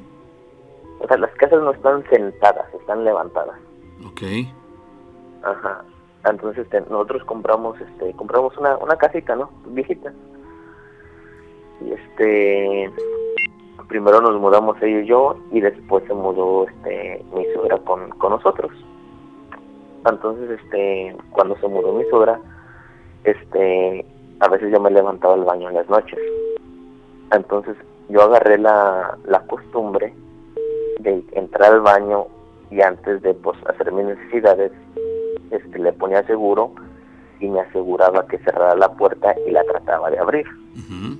Entonces se me, se me hizo como un hábito porque pues no quería que mi suegra se levantara y, ¿me entiendes? Te fueron a encontrar ahí. Ujú. Ajá. Entonces, este, yo hice, lo- lo- cuando me pasó eso, yo hice lo mismo, prendí la luz, chequé que estuviera bien cerrada la puerta y pues me puse a hacer mis necesidades. Y estaba en el teléfono. Y entonces, este, de repente me abrieron la puerta. Pero no me la abrieron de par en par, sino que solamente tiraron la, la perilla y como que me la aventaron, pero se abrió un poquitito. Y yo me quedé así como que, ¿qué pasó? Giraron la perilla cuando tú le habías metido segu- seguro por dentro. Sí, Y la abrieron un poco. sí, me abrieron un poco. Entonces cuando yo pues, terminé de hacer mis me paré y chequé la, la perilla y la perilla seguía teniendo el seguro. Seguía teniendo el seguro. seguía teniendo el seguro. Pero ya estaba abierta la puerta. Exactamente. Y, y así quedó. Y entonces este, después, que ya más vivía con, con mi esposa ahí. Igual lo mismo fui, fui al baño, pero pues ya no ponía este seguro, ¿no? Porque pues nada más estaba ella y yo. Y eran como las, que serían como las tres, tres y media de la noche, de la madrugada. Y yo estaba en el baño y escuché que alguien se, se este, pasó por el, por el baño. Antes digo, como las casas son levantadas, pues se escucha cuando, cuando caminan. Entonces pensé que ah, es ella que se levantó el baño, pero pues miró la luz prendida y no sé, se fue directo. Entonces pues ya terminé mis necesidades y me metí al cuarto y estaba mi esposa, ¿no? Y le y la muevo y le, se llama Diana, le digo, Diana, le digo, ya está, ya está el baño y está bien dormida. Y le digo, le digo, ¿no va a ser el baño? Y me dice, no. Le digo, ¿no te acabas de levantar? Me dice, no, yo he estado dormida todo el tiempo, no me, no me he movido de aquí. Y le digo, le digo, porque acabo de escuchar cuando estaba en el baño que alguien pasó por enfrente del baño. Digo, escuché los pasos. Y entonces como ella es como que no sé, como muy susceptible a eso, me dice, no hagas caso, duérmete. Y entonces dije, no, pues sí, y en esa, en esa casa, este, pasaron, nos pasaron varios, nunca nos agredieron, nunca nos hicieron nada, pero nos, este, escuchamos varios, varios ruidos. Este, de hecho, una vez estábamos, este, en la parte de afuera, que es como un porchecito, que es como, no es un cuarto, es como donde tenemos cualquier cosa, ¿no? una bodega. tenía, sí, como una bodega, exacto. Y tenía, yo tenía mi máquina de correr y en, la parte donde pone las manos, como para cuando quieres parar de correr o algo así, tenía colgada una, una cuerda para brincar. Y ella estaba sentada frente a mí, o sea, al lado de la máquina, y yo estaba pues enfrente de ella y podía ver la máquina y la cuerda, ¿no? y yo estaba en el teléfono y platicando con ella. Cuando de reojo miro que se está moviendo la un, un, un extremo de la cuerda. Cuando miro de reojo volteo a ver y conforme volteo a ver se detiene. Y le digo, le digo, ¿miraste eso? Y me dice que le digo, la, le digo, la, cuerda se estaba moviendo. Y me dice, está sudando. Le digo, digo, yo no juego con eso. Le digo, te lo digo porque lo acabo de ver. Y me dice, tú no me estás atrayendo las cosas mal. Y le digo, no, le digo, porque cuando me pasan esas cosas yo no pongo atención en el momento que me pasan. Prefiero dejarlas ir. Y ya después pensar o buscar una lógica para no para que no me sigan ocurriendo cosas. Digo, pero se te acaba de mover a un lado. Y me dice, yo no vi nada. Y en otra ocasión, cuando mi esposa fue para México de vacaciones, yo me quedé solo. Y para no quedarme solo, porque no me gusta quedarme solo, le dije, de hecho, a mi primo, al, que le conté la historia de que le había pasado del, del hombre que lo acompañó, él, él ya está acá. Y le dije a mi primo, le digo, oye, ¿no te quieres venir a quedar unos días conmigo? Le digo, no, no quiero estar solo. Y me dice, sí, pero yo nunca le dije por qué. Entonces, este, pues tenía un cuarto libre y le dije, mira, tú quédate en ese cuarto y yo me voy a quedar acá, digo, donde tengo mis cosas. Me dice, sí, está bien, primo. Y le digo, si escucha ruido, le digo, tú no, no hagas caso, le digo, porque como la casa es vieja, le digo, a ver si la, la madera truena, le digo, tú no te fijes en eso, le digo, es algo normal. Y me dice, no, bien, primo. Y como no sé qué hora se levantó, no mira qué hora será, va y me abre la puerta y me dice, primo, le digo, me dice, primo, ya déjame dormir, deja de estarme haciendo ruido. Y le dije, primo, le digo, no, te, te dije, no caso, tú duérmete, es la madera. Y me dice, está bien. Y como de rato se vuelve a levantar y me dice, primo, dice, ya déjame de estar tocando la puerta. Le digo, primo, le digo, yo estoy acostado, le digo, estoy dormido. Y me dice, no, me dice, no me friegues. Le digo, le digo, tú duérmete. Y me dice, yo no me quiero dormir solo. Y le digo, ¿sabes qué? Le digo, pues le digo, acuéstate aquí conmigo, aquí nos dormimos los dos. Y al otro día le tuve que explicar todo lo que pasó y como también él, es muy, susceptible a eso, me dijo, ¿sabes qué? Le digo, yo, me, me dijo, yo no me quedo aquí. Yo me voy para mi apartamento y me dice, perdón, pero yo no me quiero quedar aquí. A él ya que se quedó contigo, ya no les volvieron a molestar. Este, él se fue, se fue al otro día. No, pero me refiero esa noche, en cuanto, se, en cuanto se pasó a tu cuarto, ya no volvieron a, a molestarles. Ah, no, ya no. Caramba.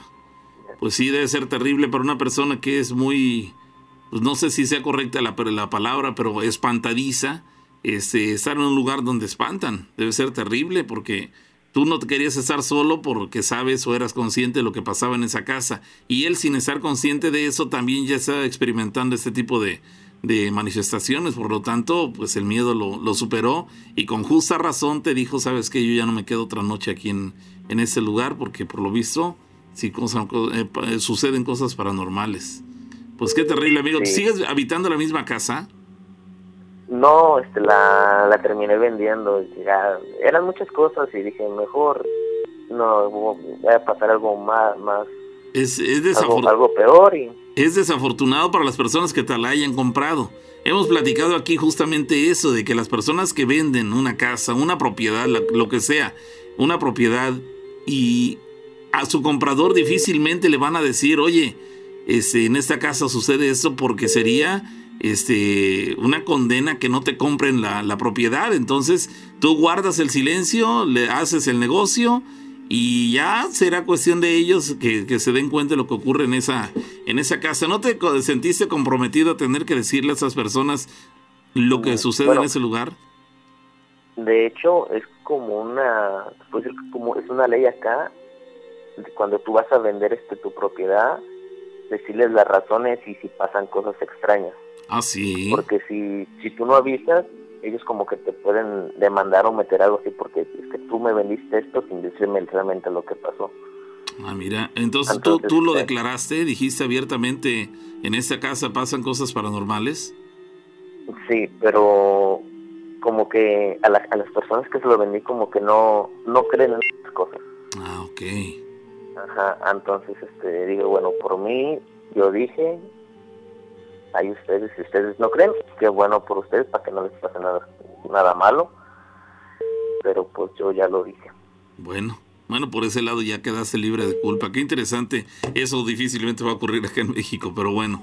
Ahí queda, amigo. Muy interesante las ¿Por qué, anécdotas. por qué tú crees que no pudiera pasar? Pues es que no sé, si- bueno, igual estoy este, desinformado al respecto, pero nunca he escuchado que aquí en México haya ese, ese compromiso del vendedor de decirle al comprador, ¿sabes qué? Está en, este, en esta propiedad ocurren cosas paranormales. Nunca he escuchado esa A lo situación. mejor igual sabes qué ocurre, que fue un, un, un voto de confianza de la persona. No, pero él dice que él declaró abiertamente, ¿sabes qué? En esta casa ocu- ocurren cosas raras, porque la ley lo obliga a que él confiese al comprador. Ah, bueno, bueno, ok, que- sí, lo no, no, que- o sea, las que ocurre condiciones son completamente Ajá, diferentes, pero aquí que serían un voto de, de, de humildad, si lo quieres ver sí, así. de confianza, pero Hombre. yo creo que nunca se menciona. Imagínate que te vendieran una casa y que, y que estuviera embrujada, mano, y que no Sí, te dijeran. Hombre, Exactamente. horror. Bueno, ahí queda, amigo. Gracias por la llamada. Bueno, que pasen buenas noches. Igualmente, saludos. Bueno, pues ahí están las anécdotas, señores. Ay, qué desafortunados. Vamos a continuar. Dicen las personas que se comunican con nosotros a través de el eh, del Facebook. Dice Carlos Alberto, buenas noches, Pau Rana. Mi historia es de hace cuatro años. Yo vivía en Estados Unidos y me pasaba seguido. Sentía que caminaban en mi cama y yo amanecía con moretones en la piel y no me podía despertar, es lo que nos dice Juan eh, Carlos Alberto. Probablemente el hecho de que caminaran encima de su cama podríamos relacionarlo con, con este, chaneques o con duendes, algo por el estilo. Sin embargo, el asunto de los moretones, de los hematomas en la piel, eso ya regularmente nosotros sabemos que, que tiene que ver con brujas. Entonces, probablemente en ese lugar donde vivías, eh, pues había manifestaciones de brujas y de chaneques o de, o de duendes. Dice por acá Obed Martínez, lo que dice ese amigo es verdad porque yo pude apreciar su presencia, no sé a qué se refiere. Ah, ok, a la de la llamada que nos hizo hace un rato el muchacho que vio aparentemente la muerte a la orilla de la carretera. ¿Se acuerdan que nos llamó al principio del programa? Bueno, aquí nos dice Obed, lo que dice ese compa es verdad porque yo pude apreciar su presencia en el hospital, pero justamente a las tres y media de la madrugada, aquí en el hospital de el hospital número 8 de Córdoba, la hora era justamente la hora en que perdí a mi hijo, nos dice Obed Martínez. Mira, él tuvo esta, este avistamiento, digamos, aparentemente vio a la muerte y segundos después su hijo perdió la vida. Entonces ahí queda una, una, un testimonio de que ese tipo de, de manifestaciones eh, están relacionadas con que fallezca alguien. Aunque en la historia que nos platicaba ese amigo al principio del programa, y no falleció nadie. O sea, tuvieron el avistamiento, pero no falleció absolutamente nadie. Silvia Victoria Ruiz dice, hola, hoy tuve la mala suerte de ver a un fantasma, nos dice Silvia. Tuve la mala eh, fortuna el día de hoy de ver a un fantasma recorrer el patio de mi casa. Me dio demasiado miedo, no pude hacer más que correr hacia mi cuarto y me dio algo de risa eh, porque se me hacía increíble haber presenciado este fenómeno. Es decir, a ella le causó cierto, cierta curiosidad y hasta eh, incredulidad al grado de que terminó riéndose de lo que ella acababa de ver. Dice, oye, jamás yo me lo hubiera imaginado. Y sin embargo, reconoce que sí tuvo la, la experiencia de ver a lo que ella considera era un fantasma recorrer el patio de su casa. Entonces ahí queda la experiencia justo el día de hoy de parte de Silvia. Bueno, alguien más, Víctor Hugo Vázquez dice, el pasado miércoles en la noche, alrededor de las 10 de la noche, eh, circulaba yo en la motocicleta por el Trapiche, que es la calle que lleva al rastro de aves aquí en Fortín de las Flores, y vi a una distancia considerable una cosa, no sabe explicar qué cosa era, pero bueno, vio una figura volando con una ala, así lo menciona, vio o algo, no sé qué sería, que iba volando con una sola ala, aproximadamente como de dos metros, así lo describe. Oh, caray, esa, esa, esta descripción de ver a un ser volando con una sola ala y de dimensiones tan enormes como de dos metros, sí me, causó que se me erizara la piel. Es una figura que está fuera de, toda, de todo razonamiento. Es decir, todos los que tenemos cierto entendimiento sabemos que para que un ave o un ser pueda desplazarse por el aire volando requiere dos alas para guardar ese equilibrio. Sin embargo, lo que él vio fue a un ser de dos metros de, de tamaño, digámoslo, este, o de estatura, volando con una sola ala. No tenía dos alas, sino solamente una e iba volando. No tenía problemas para volar y eso es lo más extraño del asunto. Erika Martínez nos dice, yo llevo 12 años con reflujo y colon irritable.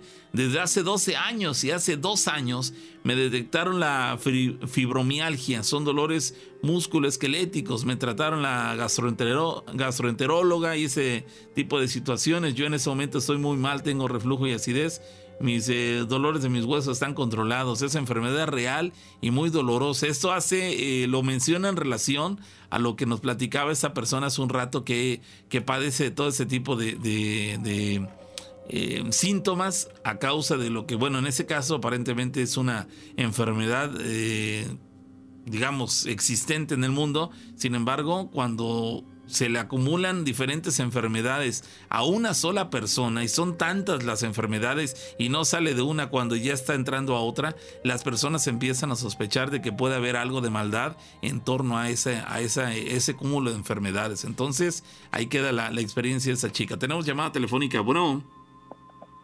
Bueno. Sí, bueno, buenas noches. ¿Qué tal, amigo? Gracias por estar en la línea telefónica, por la espera. ¿De dónde nos llamas? De aquí de Córdoba. Ok, tienes algo que contarnos, supongo. Sí, claro que sí, mire. Este, ¿Cuándo ocurrió eso y dónde? Bueno, mire, esta es una historia ya vieja, de ahí de Izhuatlán del Café. A mí me la contó un compañero, un amigo mío de la universidad. Él es de allá de Izhuatlán del Café y él me comentó que es una historia pues que se platica entre los lugareños ya, las personas grandes. Es una historia, se las voy a contar tal como él me la contó. Es una historia que también me llama mucho la atención. Dice que en los años, a mediados de los años 60, había un joven de Iguatlán del Café que iba que estudiaba en la Ciudad de México, en la UNAM. Entonces tenía un grupo de amigos, cuatro o cinco jóvenes, que los invitó a Izhuatlán porque les comentó que en Izhuatlán se celebraba una feria. Entonces los amigos decidieron este asistir. Ajá, y entonces este, se vinieron en unas vacaciones, estuvieron una semana y entonces este anduvieron en la fiesta, en la feria, y entonces ya en un día viernes, precisamente un viernes, estaban conviviendo afuera de la casa y la abuela del joven de aquel entonces este le comentó, métanse porque no tarda en venir el nahual. Bueno, pasó. Este, pero ellos no hacían caso más que el muchacho que era originario de Izhuatlán, les decía, métanse, métanse. Él, él, él sí le sugería, además de la señora, él también le sugería a sus amigos que, que se metieran. Que se metieran, exactamente, pero los demás como eran pues de otros lugares, no, creían. Incluso había un chico que era de, supuestamente era del norte, no sé exactamente de qué ciudad, pero era del norte, este él les decía, ¿qué es eso del nahual? Les preguntaba y le decían, no, pues es una persona que tiene un pacto con el diablo y tiene la facilidad de convertirse en animal. Entonces se reía, se reía de ellos y les decía, no, esos son cuentos, dice, hace años allá de donde yo vengo, eso querían hacer para espantar a la gente, que no sé qué, no se dejen espantar, dice, esa es una persona que se, que los está engañando, ¿no? Dice, este, bueno, se metieron, al final de cuentas se metieron, ya era en la madrugada, una, dos de la mañana, y afuera se empezó a escuchar ruido en los corrales, en las, gallinas, los cerdos, empezaron a chillar, ¿no? Entonces los perros ladraban y también se oían muy temerosos los perros. Bueno, entonces ya un poco entrado en copas, se armaban de valor y dicen, vamos a salir, vamos a salir. Pero los habitantes de la casa, incluso el amigo de ahí, no los dejaba salir, decían, no, es peligroso. Entonces este chavo que era del norte y era un poco atrabancado, dijo, présenme un machete y yo les traigo ese nahual. Van a ver que es un, una persona que se quiere pasar de listo, ¿no? ¿Quién lo dijo eso? El, el, chico que venía del norte, el que no creía. Decía, pásenme un machete y yo les traigo el nahual. Van a ver que eso no existe. Es una persona que se está pasando de listo con ustedes. Se quiere aprovechar de la ignorancia para robarle sus, sus cosas, ¿no? Sus, sus animales. Entonces, este, bueno, agarró un machete y se salió y le decían que no y se adentró en la finca buscando al nahual y se empezó a ir ruidos, ¿no? Como que peleaban. Entonces este se oían así como unos bramidos de, de algo, ¿no? Y el joven gritaba, "Ayúdenme, ayúdenme", pero se oían los machetazos que pegaban. Entonces dice que se metieron a la finca como que a buscar qué había, pero como estaba tan oscuro que no veían, nada más veían cómo se oían los machetazos que tiraba el joven pero si pegaran como en una piedra o en algo duro, ¿no? Y se oía ahí la pelea. Bueno, al final de cuentas, ese, esa cosa se, se fue, huyó, y el joven quedó muy herido, muy mal herido ahí, tirado. Entonces este, se lo llevaron a una clínica, al hospital se lo llevaron a una clínica. ¿Él quedó herido a causa de los supuestos eh, machetazos? No, él quedó herido supuestamente a causa del enfrentamiento que tuvo con esa cosa, ¿no? Él llevaba el machete él llevaba el machete, él salió con el machete a enfrentarlo. ¿Y las heridas que él recibió fueron causadas por qué? ¿Por golpes o por otra arma? Ajá, cuando llegan a la clínica, el, supuestamente el médico les pregunta que qué es lo que había pasado, que qué animal lo había atacado, porque tenía así como, como tenía la piel desgarrada, ¿no? Como si una fiera, una bestia lo hubiera atacado. Entonces le dijeron que no sabían qué era, de qué se trataba.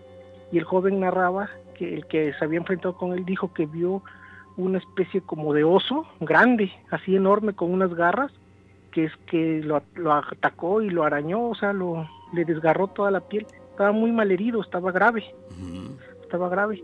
Y ya, entonces este, este muchacho pues terminó de alguna manera creyendo y este ya no quiso regresar, o sea, ya dijo, ya no, yo de aquí me voy a, saliendo de acá, llegaron sus familiares de, del norte y se lo llevaron y ya no quiso regresar nunca más al pueblo pero eso eso pasó, o sea, no creía, salió a enfrentar al, al Nahual y se llevó la sorpresa que se enfrentó a machetazos con, con una bestia, ¿no? Una fiera y este y este le desgarró y quedó muy muy mal y se fue.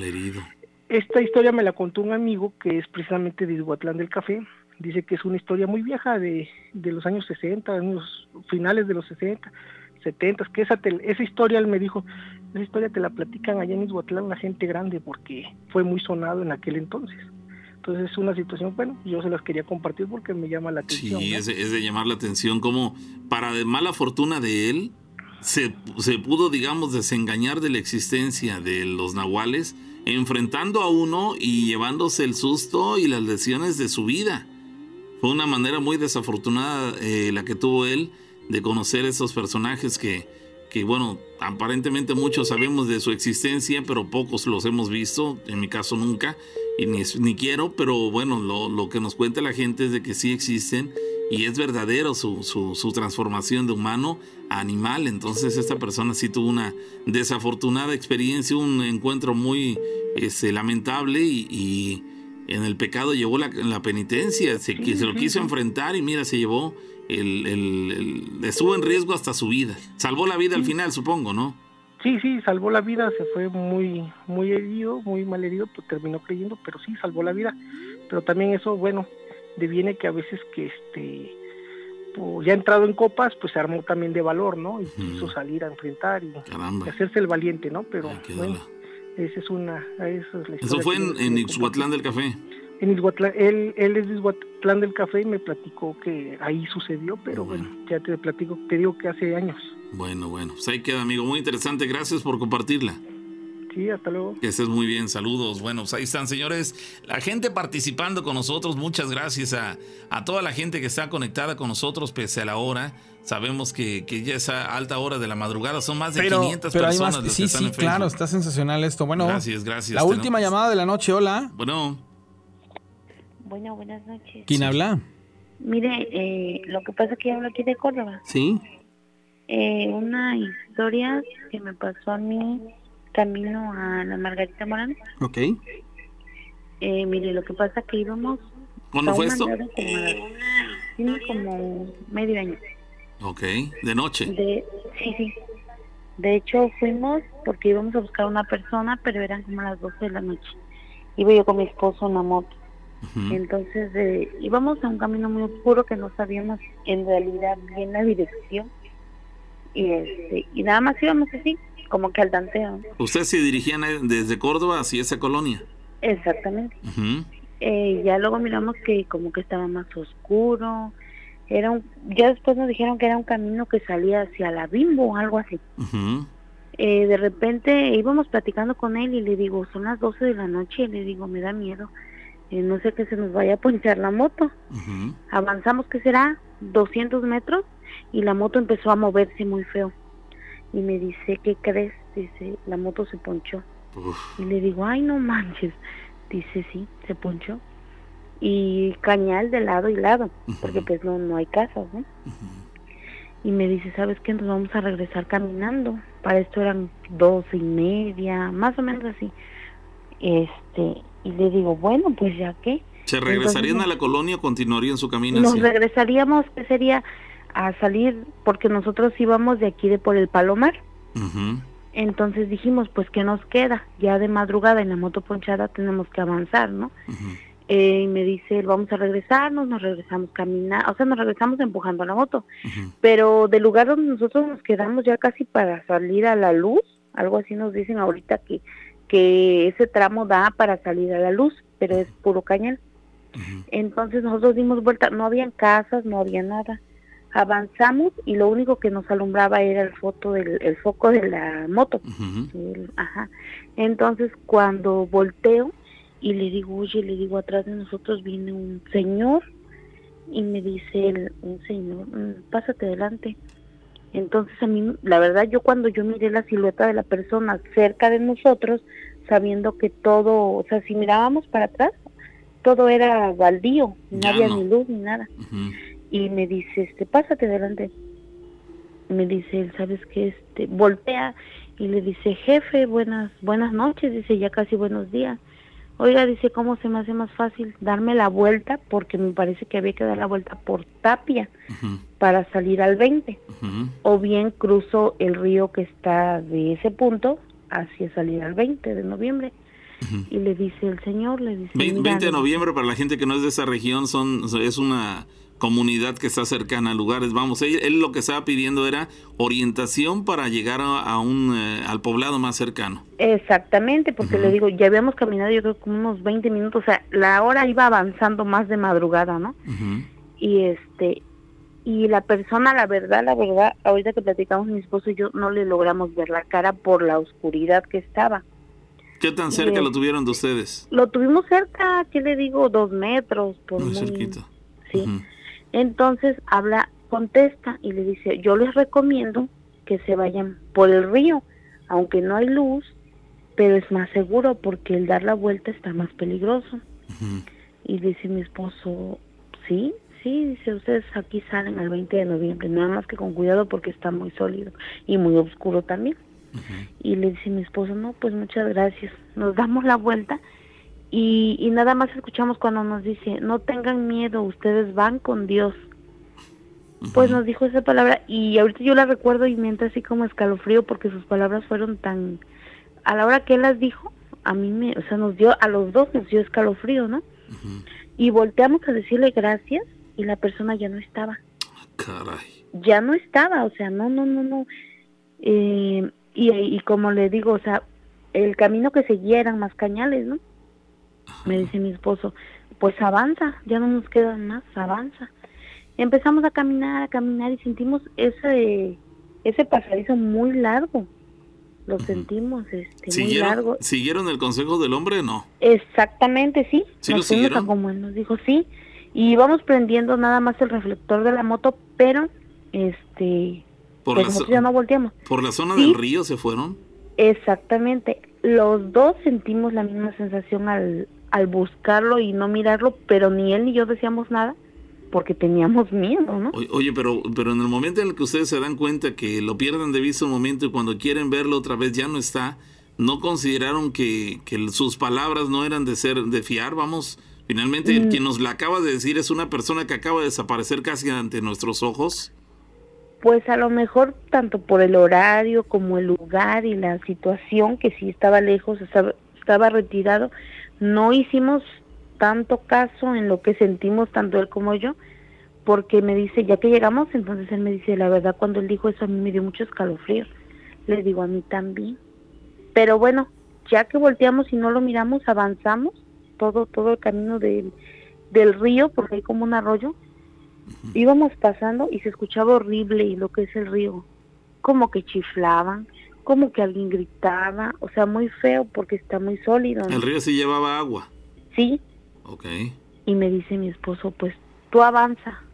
Pasamos, Sí, él porque se metió a la laguna. Te, te lo, porque- te lo pregunto porque podría estar este, seco el río, solamente tener... No, Ujú. pues es un como un arroyito, ¿no? Pero en realidad en esos días había llovido demasiado y había estaba la balsa de agua. De hecho, nosotros fuimos para allá porque fuimos a buscar a una persona que le sobara a mi esposo su brazo porque se lo había dislocado, o sea, se lo había lastimado. Entonces también él venía con el pendiente de no aguantar a, a empujar la moto, ¿no? Porque de por sí iba dolorido del brazo. Y todavía el peso de la moto, pues él sentía, pero él se sentía como muy presionado también. Y este, ya cuando sal, bueno, nos pasaron muchas cosas porque avanzamos por el arroyo que le comento y él se metió al agua. Él se metió al agua y, y pues lo más lógico era que las botas se le mojaran mucho, ¿no? Sí, se le llenaran de agua. Entonces avanzamos, avanzamos, salimos a lo que es el 20 de noviembre. No, veníamos cansadísimos porque veníamos corriendo, veníamos, queríamos lo más rápido de salir de ahí porque estaba muy sólido. Cuando salimos ahí, avanzamos otro poco y, y llegamos a donde está la, la curva, por donde bajan los aviones, que hay que darle la vuelta para salir a donde estaba el retén. Cuando nosotros pasamos por esa curva, se nos emparejó un perro, pero grandote el perro. Y, y yo recordaba, porque yo escucho siempre las noches, y este, y yo recordaba todas las historias y yo no, no, yo venía muy temblorosa y me dice él, no voltes a verlo, no voltes. Ven, ¿Salió Pues- por detrás de ustedes? El perro salió del lado contrario, o sea, nosotros bajábamos y él subía, como si él iba hacia arriba, del otro lado de la acera de enfrente, pues. Y se nos quedó viendo el perro como si fuera una persona, así fijamente, no nos quitaba la vista, no nos ladraba, pero era un perro negro grandote. Y, y yo seguía avanzando, avanzando, y sentíamos que no, o sea, sentíamos que no caminábamos, sentíamos cuando llegamos nosotros a donde estaba el retén, ya habíamos pasado también eso del, del perro que también nos dio miedo. Y este, ya para eso eran como las dos de la mañana, porque sí está retirado el lugar. Este, entonces llegamos al retén y me dice, ya hija, dice, ya salimos a la luz, ya no te preocupes. Bueno, caminamos como cuadra y media y estaba un coche ahí parado, pero tenía varias personas y me dice, pues nosotros pasamos normal, hasta nos sentíamos con más confianza porque pues estaban unas personas ahí. Seguimos, seguimos avanzando y le digo, ¿sabes qué? Le digo, pues fíjate porque vienen unos hombres atrás, le digo, y vienen en el coche y vienen despacito, o sea, en realidad nos vienen siguiendo. Y me dice, ah, Somecha, ¿y para dónde corremos? Ya veníamos llegando por la tranca de tubos. Le digo, entonces pasa el coche y se para justo donde está el puente de la tranca de tubos. Y, y se bajan, era puro varón. Se bajaron y me dice, no, dice, nos están esperando ahí. Entonces yo me cruzo la calle, pero pues era la madrugada. Y yo le grito muy normal, le digo, este, trae las llaves. Y me dice, él nada más se me queda viendo y le digo, sígueme. Y dice, ah, sí. Entonces nos cruzamos como si ya viviéramos ahí, ¿no? Eh, nos escondimos y después ellos se fueron de regreso, o sea, se regresaron, a lo mejor pensaban que llevábamos dinero, pensaban que llevaran o que nos querían quitar la moto tal vez, pues ellos se regresaron, se, se quitaron de ahí y se volvieron hacia arriba. Y de ahí dice pues tenemos que seguir empujando la moto porque... Pues, ¿Hasta dónde se dirigían ustedes? Hacia el Palomar. Hasta el Palomar todavía tenía un tramo bastante distante. Todavía nos, nos faltaba pasar por la tranca de tubos, por el puente. ¿Por el Panteón todavía? Exactamente. Y me dice, ¿sabes qué? Dice, pues vamos a avanzar, que ya lo que nos queda más pesado es aquí donde está la tranca, que está muy oscuro. Y le digo, bueno, pues ya que nos vamos. Este, ay no. Dimos la vuelta, llegamos, dice, vamos a pasar a echarle aire a la gasolinera porque probablemente este pues nos dé chance de llegar a la casa.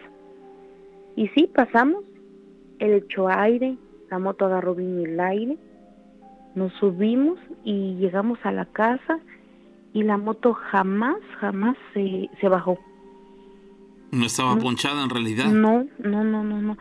No sé, o sea, nada. Él, ella agarró el aire como si nada llegamos a la casa y la verdad nos pusimos a llorar los dos porque lo que vivimos en ese horario fue muy fuerte. No, pues tremendo. fue un recorrido como de, más de dos horas, en el cual todo el tiempo tuvieron miedo, encontraron a ese hombre en el camino, anduvieron por un ramo de, un arroyo, este, escuchando ruidos, se encuentran a ese perro, después a estos hombres, caramba, muchas cosas en un lapso de dos horas. Exactamente, y también fue curioso que llegamos a la casa y se quita los zapatos porque él decía, no, pues yo vengo bien mojado. Y se quita los zapatos y sus, ahora sí que sus calcetines venían secos. Los zapatos no venían mojados. Y se me queda viendo y, y se, sí se puso a llorar y me dice, pero ¿por qué vengo así? Nos metimos al agua, nos llenamos de agua. ¿Por qué vengo seco de los zapatos? ¿Su ropa también iba este, seca? Sí, entonces... Como si hubieran eh, entrado en otra dimensión en la cual pasaron y se mojaron, pero resulta que en realidad nunca se mojaron. Es decir, mm, terrible la, experiencia. ¿Cuándo ocurrió esto? Tiene como seis, siete meses. Después de ese día eh, salió unas noticias, me parece algo así que habían un taxista, me parece que le había pasado algo por ahí no recuerdo si lo habían lastimado, lo habían atacado, pero algo muy feo le pasó a un taxista más o menos en ese horario. Pues ahí queda, amiga. Muy interesante la anécdota. Terrible lo que vivieron, pero bueno, afortunadamente sobrevivieron a ese tipo de encuentros paranormales tan intensos. Muchas gracias por la llamada, amiga. Gracias por, por, eh, por llamarnos a pesar de la madrugada. Gracias. Adiós. Que estés muy bien. Feliz madrugada. Bueno, pues ahí quedan los fenómenos paranormales, señoras y señores. Llegamos al final. A nombre de la rana, a nombre de Yo Soy el Pavo. Pásenla bien. Feliz madrugada. Llegamos al final. ¿Por qué no me muevo? Dice la gente que. Ah, dice que estás muy serio. es lo que decían por ahí en la transmisión de Facebook. Mañana. Pásenla bien, señores. Con esa historia tan interesante, tan intrigante, llegamos al final de la emisión del día de hoy. Así que nos saludamos, Dios mediante. Próximo miércoles con más de las historias de miedo. Historias de miedo. Con la rana y el pavo. Séptima temporada.